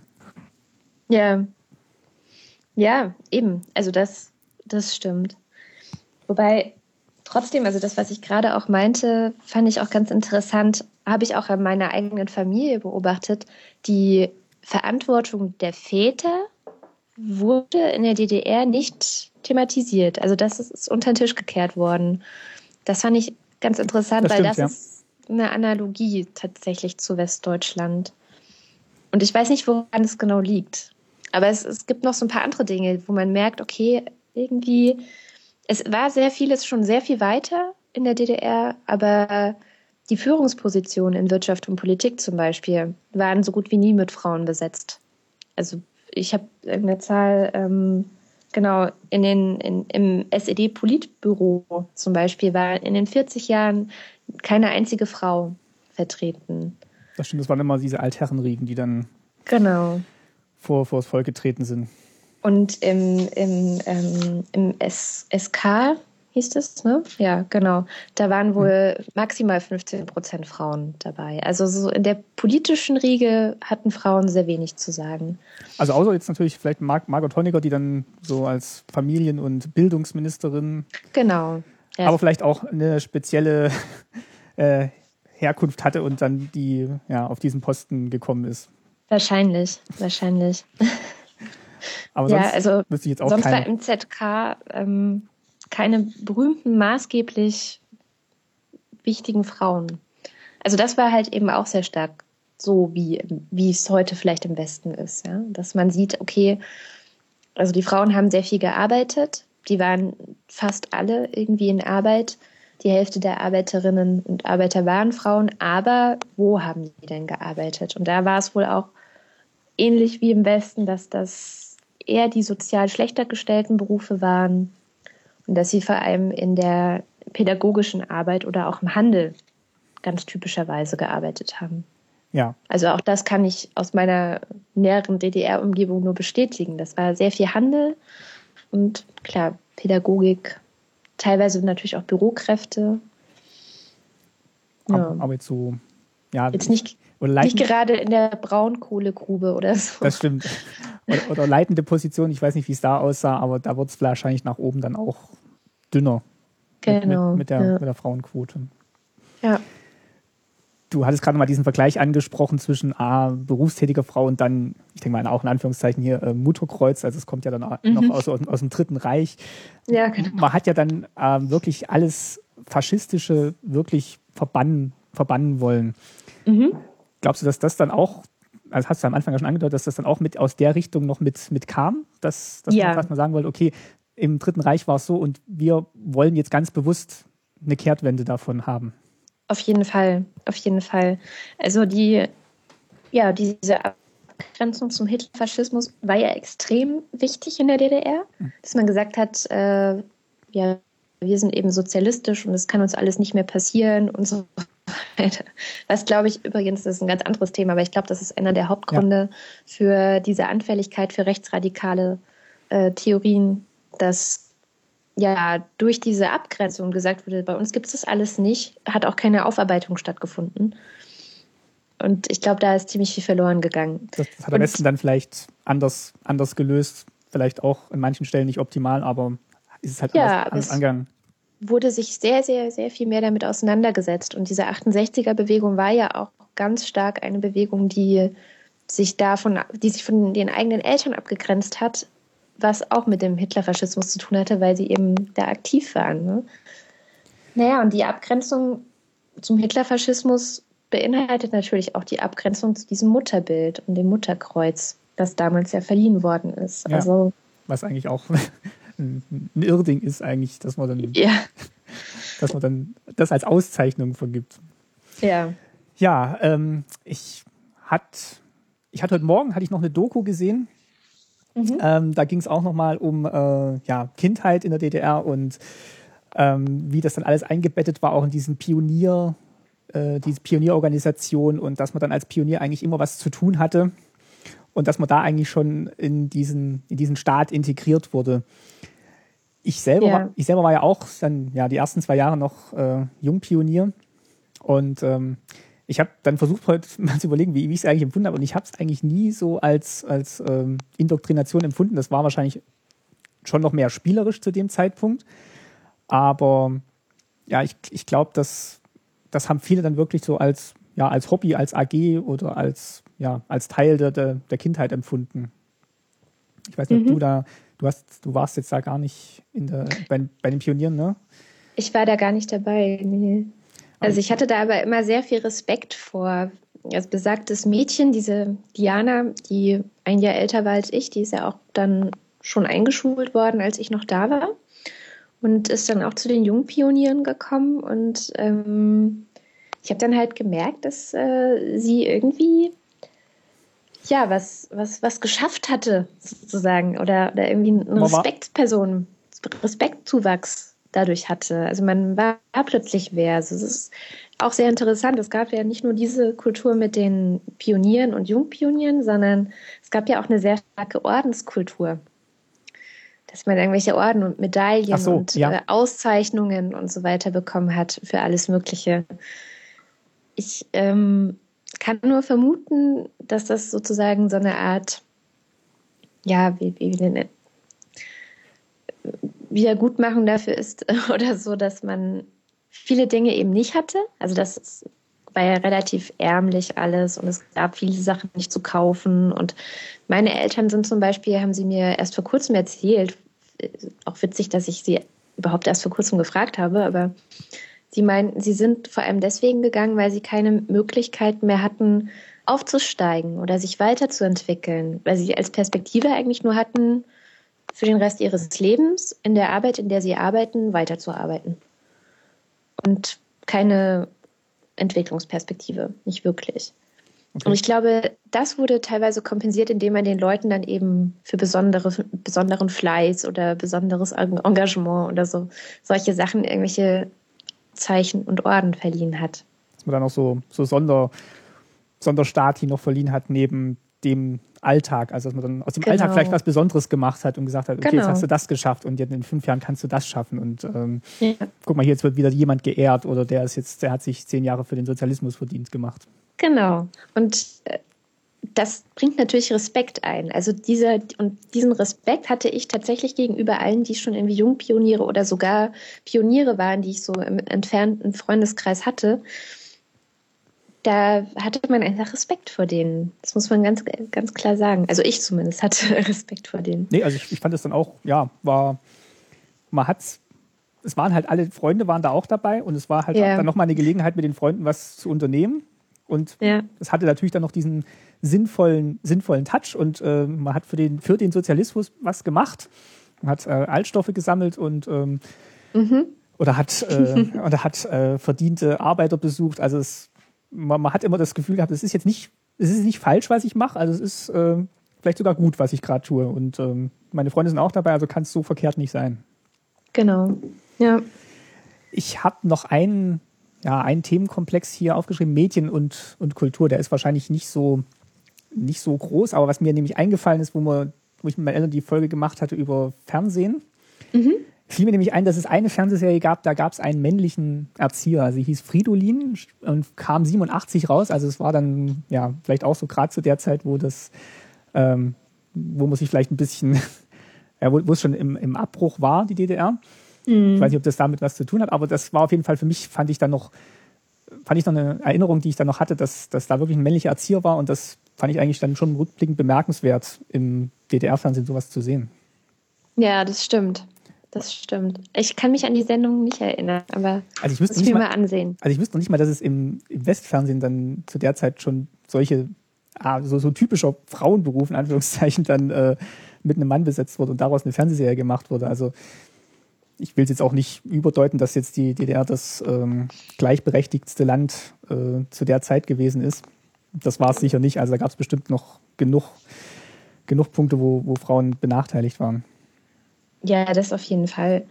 Aber eben nicht bei der Arbeit. Und dadurch, klar, Arbeit war ein zentrales Mittel in der DDR, um ja einerseits an der Gesellschaft teilzuhaben, etwas für die Gesellschaft zu tun, respektiert zu werden und eben auch ein eigenes Standbein zu haben. Also es gab wohl in der DDR schon damals vergleichsweise hohe Scheidungsraten zum Beispiel, weil natürlich die Frauen gar nicht so abhängig waren von ihren Männern.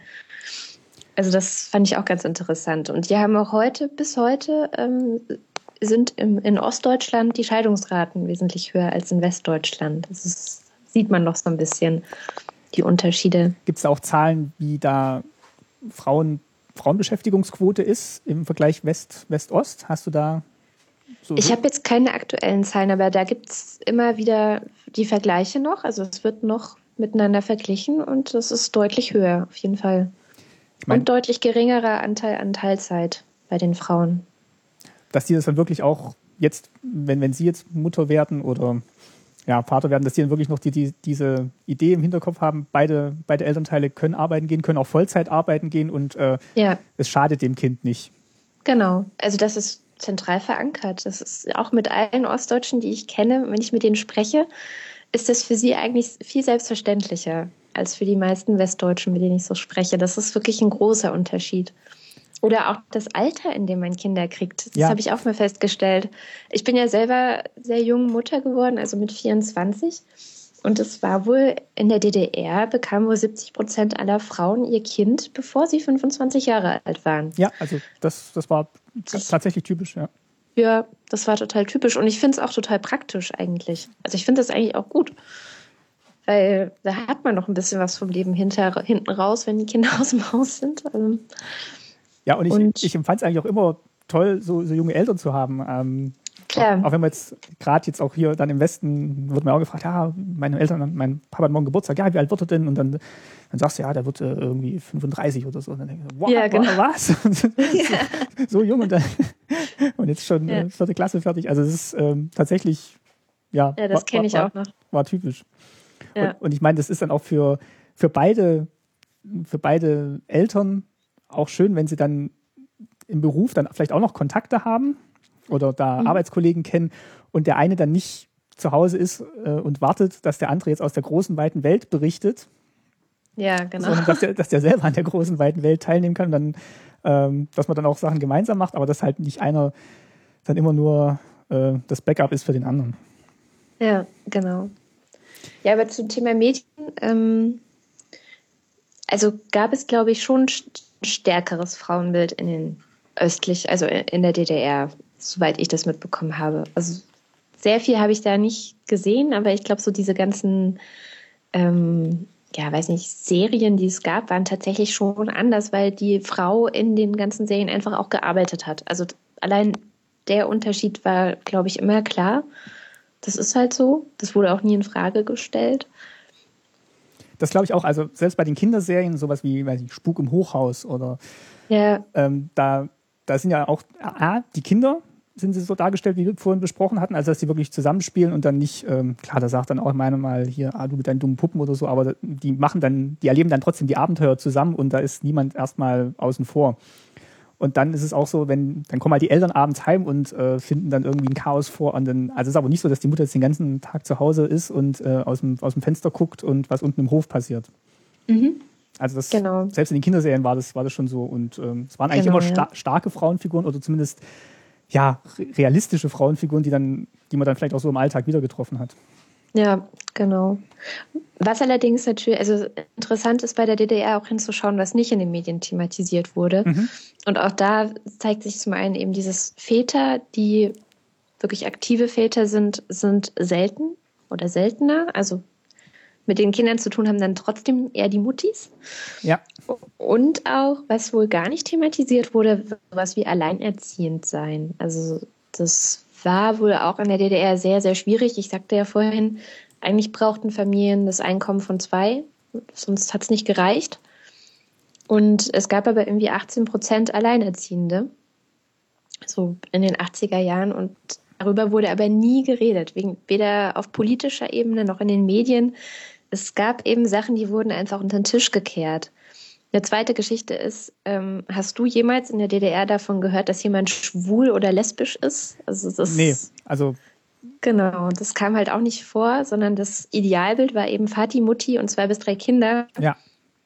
Und an, was daneben gab es halt auch nicht. Es war schon sehr heteronormativ. Das, das, ja, das, ich weiß nicht, wie, wie sehr ich da in Kontakt gekommen bin bei uns in der Kleinstadt in, im Alter bis, bis elf, aber auch danach oder wenn man mit Freunden gesprochen hat, also es kam eigentlich nie, nie vor. Da, da gebe ich dir recht. Ja. Es gab, ich habe gerade nochmal geguckt, ähm, weil mir war so, es gab eine Fernsehserie, die kam 1974 raus, die hieß Aber Fati. Mhm. Das waren so drei, drei Fernsehfilme. Da ging es auch. Stimmt, daran erkenne ich, äh, erinnere ich mich auch, ja. Um einen alleinerziehenden Vater, der dann eben auch eine neue Frau sucht, aber dann auch erstmal äh, zu tun hat mit seinen zwei Kindern. Ja. Ich glaube, die Frau ist verstorben Stimmt. gewesen. Aber das, das waren wirklich Ausnahmen. Also ja. wahrscheinlich so wie mit dem, mit dem Erzieher. Es gab immer mal so, ja, da wurden mal so Themen angesprochen, aber es war jetzt nicht. Ich weiß nicht, ob es zu der Zeit vielleicht schon aufsehenerregend genug war, dass es überhaupt diese Serie gab, aber ähm, hm. das, das fiel mir noch ein. Aber du hast recht, dieses, äh, ja, man, man, spielt ja dann auch im Kindergarten Vater, Mutter, Kind, das hat man dann mhm. wahrscheinlich hier im Westen auch gemacht. Aber ja, so dieses. Familienideal, das, ähm, das kommt schon, das kommt schon raus. Ja. Ähm, fiel mir gerade noch eine, Gerhard Schöne. Kennst du die Kinderlieder von Gerhard Schöne? Ich glaube ja, aber ich. Kind, Kinderland gab es da eine CD und ähm, hm. ich, ich finde da auch die, so die, die Kindermusik oder ja, Reinhard Lacomi-Platten.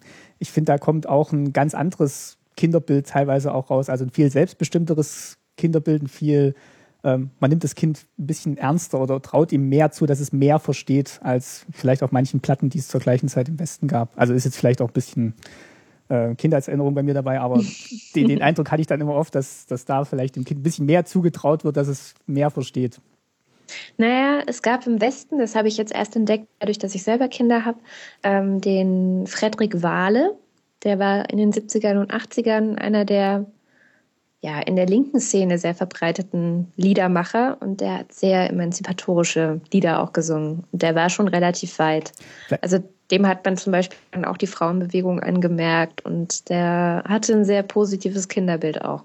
Vielleicht also war es tatsächlich auch die Zeit, wie du sagst, also so 70er, 80er, das ist vielleicht auf, in beiden Deutschlands eine besondere Zeit war, wo man wirklich ja, diesen, diesen ähm, Gleichberechtigungsaspekt oder diesen Selbstbewusstheitsaspekt bei, bei allen so ein bisschen, ein bisschen stärker gemerkt hat. Ja, wobei natürlich dieses Selbstbewusstseins-Ding äh, in der DDR auch immer gleichzeitig schön flach gehalten werden musste. Also zu selbstbewusst ja, nee, natürlich die Menschen auch nicht werden sondern immer schön eine Balance halten zwischen, ja, selbstständig und ähm, Lust am Sozialismus mitzuarbeiten und so weiter, aber dann nicht zu weit hinaus wollen, sondern das habe ich gemerkt. Ich war vor ein paar Wochen in der Ausstellung vom Deutschen Historischen Museum. Die hatten ähm, eine spezielle Ausstellung zur DDR.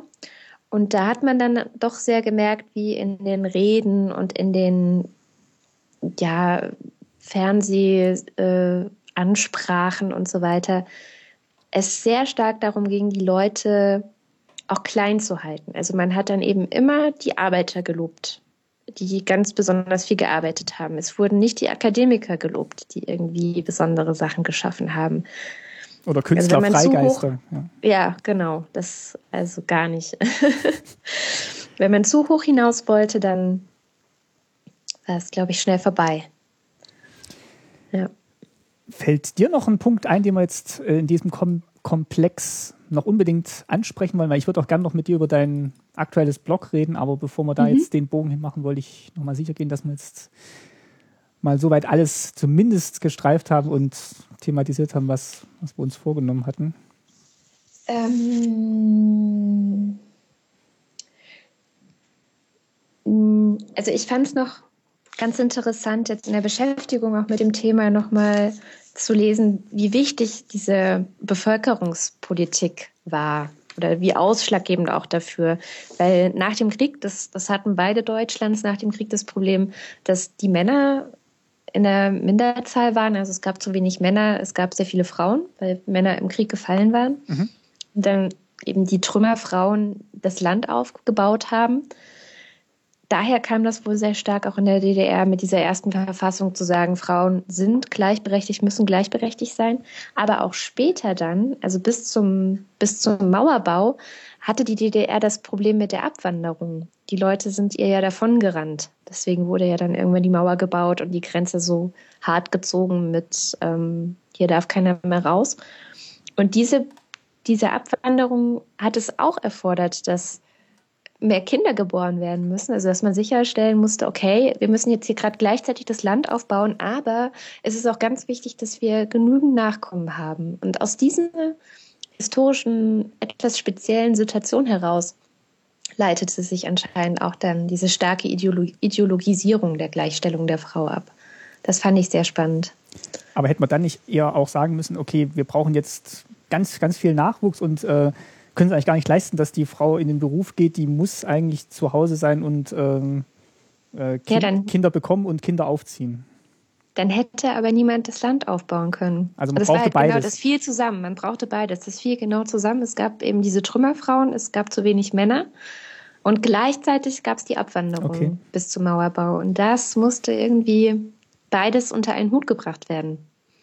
Und dadurch, ja, entstand wohl diese Ideologie auch noch mit. Hat aber auch sehr gut gepasst, also zu, zu dieser ganzen Sozialismus, dass eben nur wer arbeitet, wirklich emanzipatorisch sein kann. Das passte dann alles gut zusammen und dann hat man das eben gemacht. Plus vielleicht dann natürlich auch schon der Wunsch der Frau, dann arbeiten zu gehen, nachdem sie jetzt vielleicht jahrelang in so eine, ähm, ja, in diese Mutterrolle gepresst wurde und eigentlich gar nichts anderes sein durfte als Mutter. Naja, ich weiß nicht. Also na, mm, nach allem, was, was so gesagt wird über die Emanzipation der Frau in der DDR, war das keine Emanzipation der Frauen selber. Also in Westdeutschland war es ja ganz stark dadurch geprägt, dass die Frauen gesagt haben, wir wollen das und das, wir wollen das und das nicht mehr. Und in der DDR wurde die Emanzipation der Frau durch den Staat vorangetrieben und nicht durch die Frauen. Also das wird äh, zum Beispiel die Hildegard Maria Nickel, das ist eine Soziologin, die noch bei mir im Institut für Sozialwissenschaften, also ich studiere gerade noch nebenbei im Master Sozialwissenschaften. Mhm. Und das ist eine der wenigen Professorinnen, die vom damaligen marxistisch-leninistischen Institut der Humboldt-Universität, das eben, also so hieß in der, zu, zu DDR-Zeiten das jetzige Institut für Sozialwissenschaften, die ist noch aus dieser Zeit. Und die hat sich in den 90ern und auch noch ähm, Anfang der Anfang des Letz-, also des neuen Jahrtausends hat die sich sehr intensiv mit der Rolle der Frau in der DDR beschäftigt und die sagt eigentlich, dass die Frauen in der DDR ihre Hallo? Hallo. Verbind Entschuldige. Netz war kurz weg. Ja, genau. Ähm, funktioniert aber wieder, glaube ich. Läuft. Ich glaube auch. Klingt auch, klingt auch jetzt ein bisschen besser als vorher sogar. Ah, okay. Wer weiß. ähm, du warst gerade dabei, von äh, deiner Professorin zu erzählen. Genau. Die Hildegard Maria Nickel. Genau. Am Institut für Sozialwissenschaften. Ich weiß jetzt gar nicht, ab wann es weg war. Ich habe geredet und geredet und pl plötzlich merkte ich, es ist weg. Es waren, glaube ich, noch zwei Sätze rein, nachdem du eingestiegen bist, von, von ihr zu erzählen. Ähm, Nee, jedenfalls, die hat sich in den 90er Jahren sehr intensiv damit befasst, wie Frauen in der DDR gelebt haben und was für eine Rolle die da gespielt haben. Und sie hat eben herausgestrichen, dass Frauen in der DDR im Gegensatz zu Frauen in Westdeutschland sich nicht selber emanzipiert haben. Also das ging nicht von den Frauen aus, sondern das hat der Staat für sie vorangetrieben. Das fand ich ganz interessant, nochmal in dem Zusammenhang als Unterschied herauszu streichen.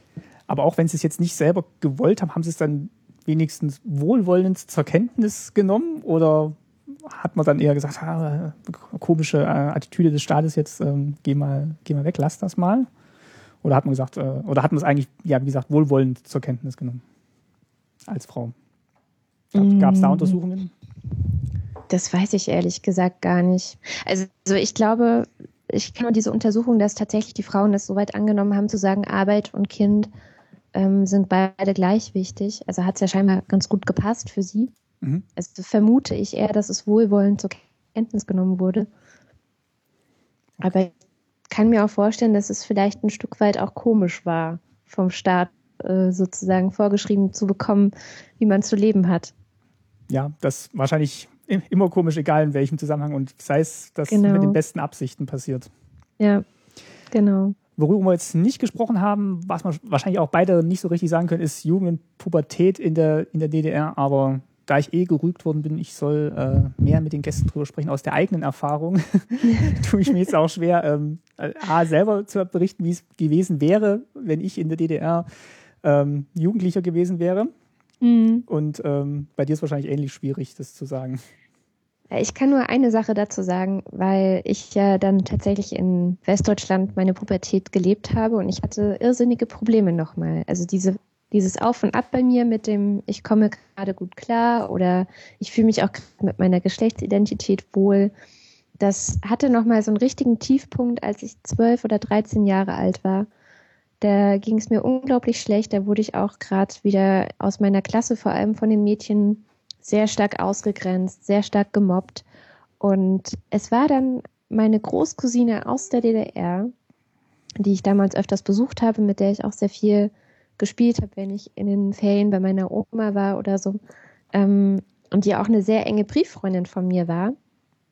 Also war die, sie war diejenige, die mich so ein bisschen gerettet hat.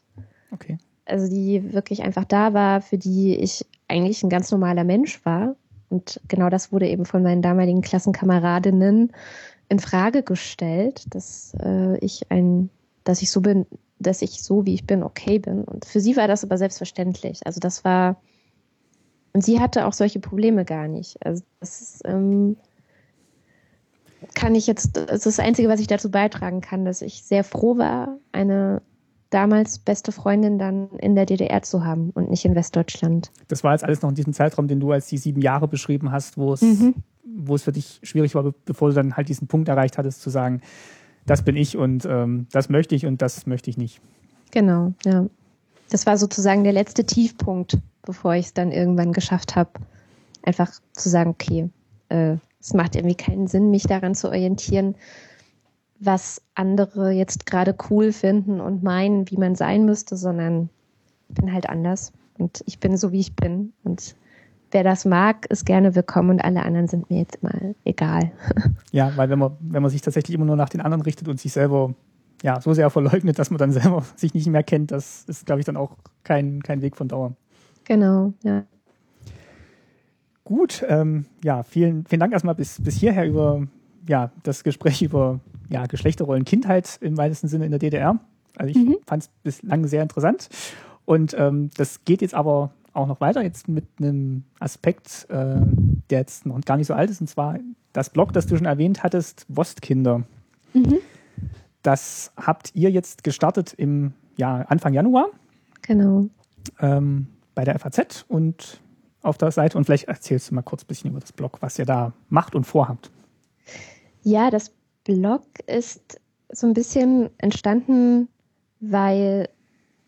Bist du noch da? Ich bin noch da, ja. Du bist noch da, gut.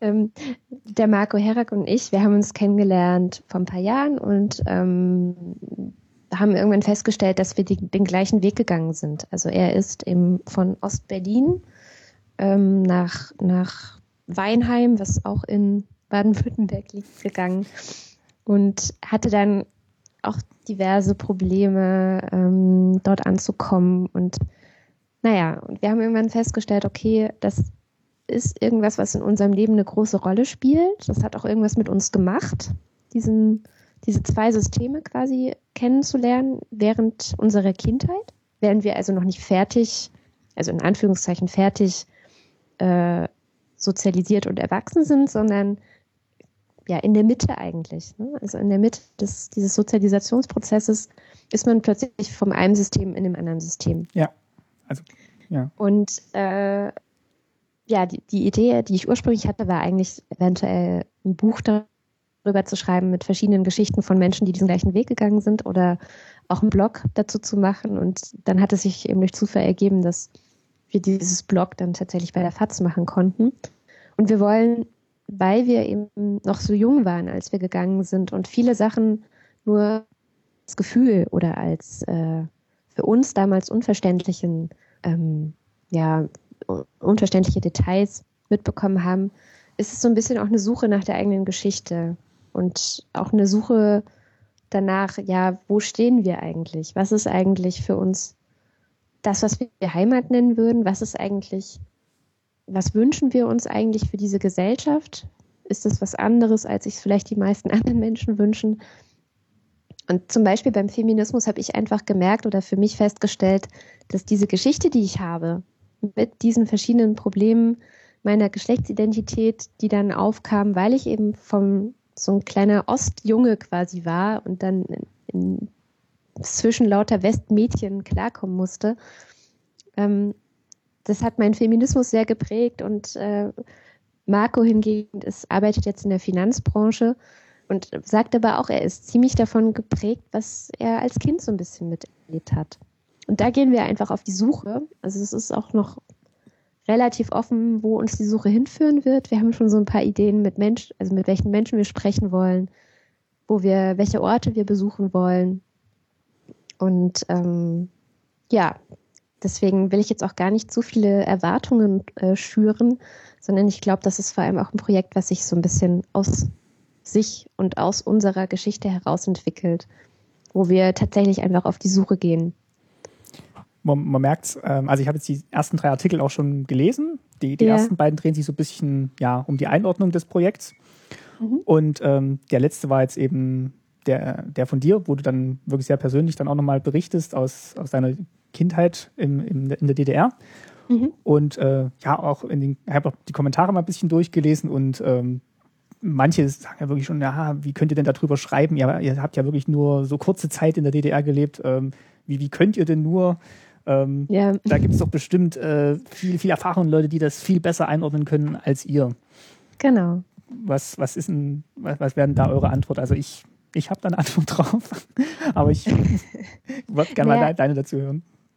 Aus der Not eine Tugend machen. Also eigentlich ist es genau die Idee, dass wir halt da so ein bisschen, ja, ein, ein paar Gefühle haben sich eben eingebrannt in uns aber wir wissen sehr wenig darüber und es ist ein großer, großer Wissensdurst und Hunger da, diese Sachen zu erkunden. Und ich glaube, wenn man das selber alles erlebt hat, dann steht man auf einem festen Standpunkt und hat eine feste Haltung zu den ganzen Sachen.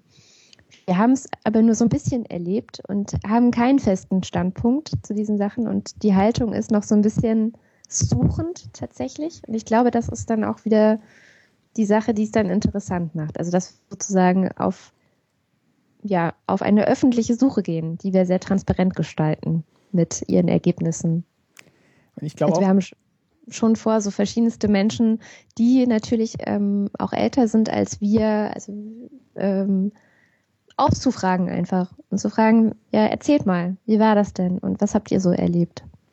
Ich glaube auch, dass man halt diese selbst kurze Zeit, die man in der DDR verbracht hat oder in einem anderen System verbracht hat, die kann man ja dann auch nicht einfach wegstreichen. Also die ist ja, genau. die ist ja Teil, Teil von einem und sei es auf einer unbewussten Ebene oder in Erinnerungsfetzen, aber die, die nimmt man ja auch mit und ähm, auch deine ja. Erfahrung, wenn du sagst, du hast dann versucht, gerade im anderen Extrem dann weiterzuleben im Westen, dass das eben auch nicht so leicht war und vielleicht sogar eine, eine Gegenreaktion hervorgerufen hat, dass man eigentlich das gar nicht verdrängen kann, was man vorher erlebt hat und dass man es vielleicht eher lieber zum, zum Teil von sich selber machen, machen muss oder zulassen soll. Genau, ja. Und das ist bestimmt entspannend zu sehen, was dann aus, was aus den Menschen geworden ist, die eben diese zweiseitige Biografie haben. Ja, genau. Also es gibt ein ähnliches Projekt, die dritte Generation Ost heißen die. Da habe ich mir das Buch äh, runtergeladen jetzt über Weihnachten, aber noch nicht durchgelesen. Genau, die ähm, sind zum Großteil Menschen, die eben so alt sind wie jetzt wir ungefähr, also die zwischen 1975 und 1985 geboren sind, ist, glaube ich, so die Eingrenzung. Und mhm. ähm, die meisten von denen sind aber nicht weggegangen oder erst später nach der Schule weggegangen, sondern die äh, beschreiben so ein bisschen, wie sie es eben erlebt haben, dass sie in diesem Kindesalter dann plötzlich auch in einem anderen, in einem anderen System waren aber noch an der gleichen Stelle. Also das hatte auch einen Effekt. Stimmt, ja. Und einige von dem haben aber auch diese Geschichte mit dem von einem Ort zum anderen und ähm, und da merkt man dann halt auch, das macht irgendwas mit Menschen. Also die Geschichten sind dann nochmal, es ist nochmal sozusagen so ein besonderer Teil der dritten Generation Ost, wenn man diesen Weg gegangen ist und in eine andere Kultur gegangen ist letztendlich. Ja. Ich bin da drauf, drauf gekommen durch den Martin Thiele, der hat es getwittert, der macht ja zusammen mit dem Richard Geis ähm, das äh, Nachgemacht-Blog, wo die Spielekopien aus der DDR gesammelt werden. Die hatte ich auch mal im mhm. Interview und ähm, das geht auch ja so in diese Richtung ausgehen, halt von diesen Spielekopien, auch wenn man jetzt selber noch sehr, sehr jung war und vielleicht mhm. nie, nie, selber so ein Spiel gebastelt hat, aber dann wirklich rauszufinden, warum haben Leute das, das gemacht und da eben genau. den Einstieg zu finden, das spielt dann, glaube genau. ich, auch so ein bisschen damit rein. Ja. Naja, und ich meine, du selber hast ja auch was ähnliches Ja, also das, das ist, ist, wirklich erstaunlich, dass das alles jetzt so zur gleichen Zeit ähm, passiert ist oder auch bei mir so präsent geworden ist, dass ich gesagt habe, ich mache das jetzt. Mhm. Und dass dann eben ja fast zeitgleich auch die, ja, die, die Jungs von nachgemacht gekommen sind, dann dritte Generation Ost, jetzt euer mhm. Blog. Mhm. Habe ich auch gedacht, dass entweder man nimmt es jetzt nur anders wahr, weil man selber sich damit beschäftigt und da, da aktiv ist, oder es ist vielleicht tatsächlich jetzt so ein Zeitpunkt, wo, wo sich viele ähm, zurückbesinnen oder gucken, was war und vielleicht genau. auch ähm, das Mitteilungsbedürfnis zu haben oder das, das Sendebedürfnis zu haben, da jetzt ähm, andere zu erreichen oder mit anderen drüber das zu, zu diskutieren. Mhm. Ja, äh, ganz einfach auch aus dem Grund, weil ich ganz viele Menschen kenne, die vielleicht ganz normal im Westen groß geworden sind und die gar nicht wissen, was passiert ist oder die sich damit nie groß befasst haben, dass da die Menschen im Osten dieses Landes anders aufgewachsen sind, mit einer ganz anderen Kultur. Man denkt immer, und das, was man selber weiß, müssen alle anderen ja auch wissen und äh, ist genau. ganz klar, dass das so war und äh, steht auch überall geschrieben, könnt ihr ja nachlesen, aber es macht halt auch nicht jeder und es kennt genau. wahrscheinlich auch nicht jeder einen aus dem Osten, der ihm das dann erklären kann. Eben. Und deswegen finde ich das auch total spannend, weil ich glaube, was man sehen kann, ist ja, dass die beiden Deutschlands noch nicht so toll zusammengewachsen sind, wie man sich das vielleicht vorgestellt hat 1990. Also in dieser Euphorie. Sondern ich glaube, es ist schon sichtbar, dass es noch einige Verständnisprobleme gibt und zwischen Ost und West auch einiges an Unverständnis herrscht. Und ich glaube, wahrscheinlich eint uns unsere Projekte, also sowohl Ostkinder, äh, Staatsbürgerkunde, dritte Generation Ost nachgemacht, vereint wahrscheinlich, dass wir dieses Bedürfnis haben, dass dieses Unverständnis zumindest ein bisschen abnimmt in unserer eigenen Generation, weil ich glaube, das ist wahrscheinlich genau der Punkt, dass unsere eigene Generation so wenig davon mitbekommen hat. Ja, und dass man dann vielleicht auch, wie es bei, bei dir dann zum Teil auch war, dass man sagt, ich, ich, ich lehne das jetzt völlig ab, was vorher war. Ich bin jetzt hier im, im Westen und mhm. ich, ich muss jetzt alles so machen, wie, wie der Westen funktioniert. Und ähm, das davor war alles falsch, weil das hat ja das hat ja nicht geklappt und das ist ja dann mhm. auch abgewickelt worden und deswegen vergessen wir das jetzt ganz schnell. Ja. Aber eine schöne Theorie, die ich jetzt vor kurzem auch gelesen habe, ich weiß gar nicht mehr wo, ist, dass in dieser Dauerkrise, in der wir jetzt ja anscheinend leben mit Eurokrise und äh, alles unsicher, dass das ähm, vielleicht auch aus Sicht der, der Ostdeutschen gar nicht hm, so bedrohlich vielleicht jetzt wirkt wie aus Sicht der Westdeutschen, weil die haben das im Prinzip schon mal mitgemacht, dass ein System komplett verschwunden ist und ein anderes gekommen ist. Also diese, genau. diese Angst vorm Umbruch oder das, dieser ständige Wandel oder sich mit neuen Gegebenheiten zu arrangieren, ist vielleicht da stärker drin und vielleicht auch bei den Leuten stärker drin, die von dort kommen. Mhm. Es gibt ein Buch dazu, äh, das heißt Die Ostdeutschen als Avantgarde. Da ist genau diese Theorie drin. Das habe ich hier auch zu Hause stehen noch nicht gelesen, aber. Vielleicht war es auch eine Rezeption über das Buch. Ähm, das kann gut sein, ja. Aber das fand ich eigentlich A, eine eine schöne und eine tröstliche ähm, Sichtweise auf die Dinge. Ob es dann im Einzelfall immer so hinhaut, aber da ist bestimmt was dran, dass man, dass man sagt, die, die, die leben ja auch noch und ja. ähm, deren Leben hat sich 1989, 90 auch komplett geändert. Genau. Ähm, Wolfgang Engler ist der Autor. Das die Ostdeutschen als Avantgarde. Das verlinke mhm. ich noch. Mhm. Und ähm, ja, und deswegen finde ich auch, dass da, da gibt es bestimmt genug Erfahrungen und man sollte das auf keinen Fall ähm, ja, vergessen, was, was, genau. was war und welche Erfahrungen die Leute gemacht haben, weil ähm, die, die sind ja da auch durchs Leben gekommen und äh, da müssen ja auch irgendwelche Erfahrungen hängen geblieben sein oder Fähigkeiten, die, die nicht einfach 1990 ähm, obsolet geworden sind. Absolut, ja. ja, ähm, so zum, zum Abschluss, was, was würdest du denn so als, kannst du so ein Fazit ziehen, wie du deine Sozialisation in West und Ost ähm, zusammenfassen kannst. Kann man das zusammenfassen oder bist, bist du jetzt im Reinen mit, mit, dein, mit deiner Vergangenheit? Ähm, also wenn man es auf die Geschlechterrollen nochmal beziehen würde, würde ich sagen, dass das für mich sehr wichtig war und sehr prägend war zu sehen, dass ähm, da sehr viel Spielraum ist, und zwar sehr viel mehr Spielraum ist zwischen dieser, zwischen dem typischen Jungen und dem typischen Mädchen, wie es einem immer suggeriert wird, als eben suggeriert wird. Sondern ich habe eben ganz viele Eigenschaften, und zwar bis heute, die man vielleicht als typisch männlich ansehen würde.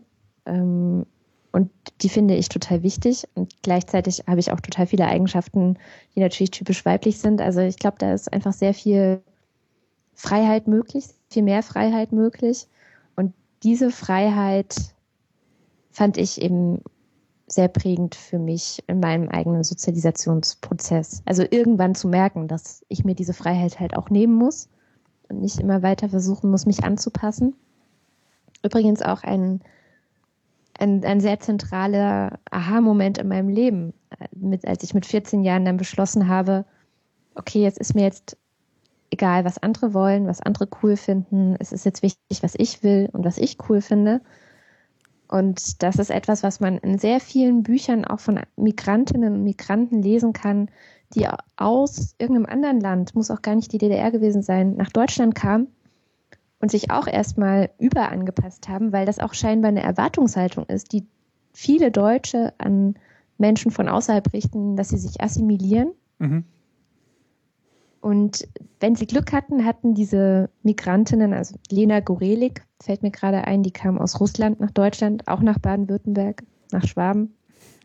Die hat es genauso beschrieben, dass sie erst zum, in ihrer späteren Jugend diesen Aha-Effekt hatte, dass man auch stolz auf die Kultur sein kann oder dass man, dass man auch zu der Kultur, aus der man kommt, stehen kann und nicht versuchen muss, sie zu verschleiern. Und das ist, glaube ich, dann tatsächlich Emanzipation. Und ich glaube, dieses emanzipatorische Potenzial bringen oft die Menschen mit, die von außerhalb kommen und die nicht von Anfang an Teil und ja im gleichen Brei mitschwimmen. Schön, schönes Schlusswort. Ja. Vielen Dank an der Stelle schon mal an dich für ja das doch jetzt wieder sehr lange Interview, aber ich fand's ich fand's sehr kurzweilig und sehr interessant.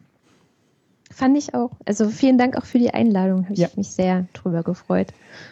Gut, dann würde ich sagen, beenden wir hier mal den, den offiziellen Teil. Du kannst ja noch kurz in der Leitung bleiben. Mhm.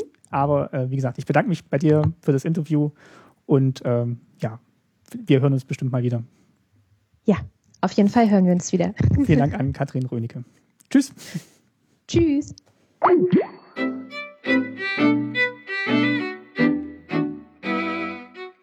So, das war mein Interview mit Katrin Rönecke. Ich hoffe, es hat euch gefallen. Ich hatte angekündigt, es gibt noch ein paar organisatorische Sachen zu vermelden. Doch zunächst möchte ich mal noch auf die Webpräsenzen meiner Gesprächspartnerin hinweisen. Das wäre zum einen mal natürlich das angesprochene Blog Wir Wostkinder, das sie zusammen mit Marco Herak betreut. Das findet ihr am besten über die Adresse www.faz.net, also die Website der Frankfurter Allgemeinen Zeitung. Und da gibt es auf der Startseite in der Hauptnavigation einen Punkt, der heißt Blogs. Und darunter findet ihr eben alle Blogs, die unter der FAZ-Flagge segeln. Unter anderem eben auch das Wostkinder-Blog. Da könnt ihr dann auch den RSS-Feed abonnieren. Dann hat Katrin auch eine eigene Website, von der aus sie ihre zahlreichen Projekte verlinkt. Am besten ihr surft dafür mal auf www.katrin-rönecke.de. Katrin ohne TH und Rönecke mit OE geschrieben und zwischen Vor- und Nachname ein Bindestrich. Ich verlinke das aber auch alles nochmal in den Show Notes. Aber von dieser Seite aus kommt ihr zu den ganzen Projekten, die Katrin so betreibt. Und wer auf up.net schon unterwegs ist, da könnt ihr sie finden unter die Kada. Ich glaube, Twitter benutzt sie nicht mehr so, aber unter up.net, da ist sie sehr aktiv und da könnt ihr ihr folgen. So, das wären mal die ganzen ja, Online-Auftritte von Katrin gewesen. Surft ruhig mal vorbei, es sind wirklich sehr, sehr interessante Sachen dabei. So, jetzt habe ich, wie gesagt, auch noch ein paar organisatorische Sachen anzumerken.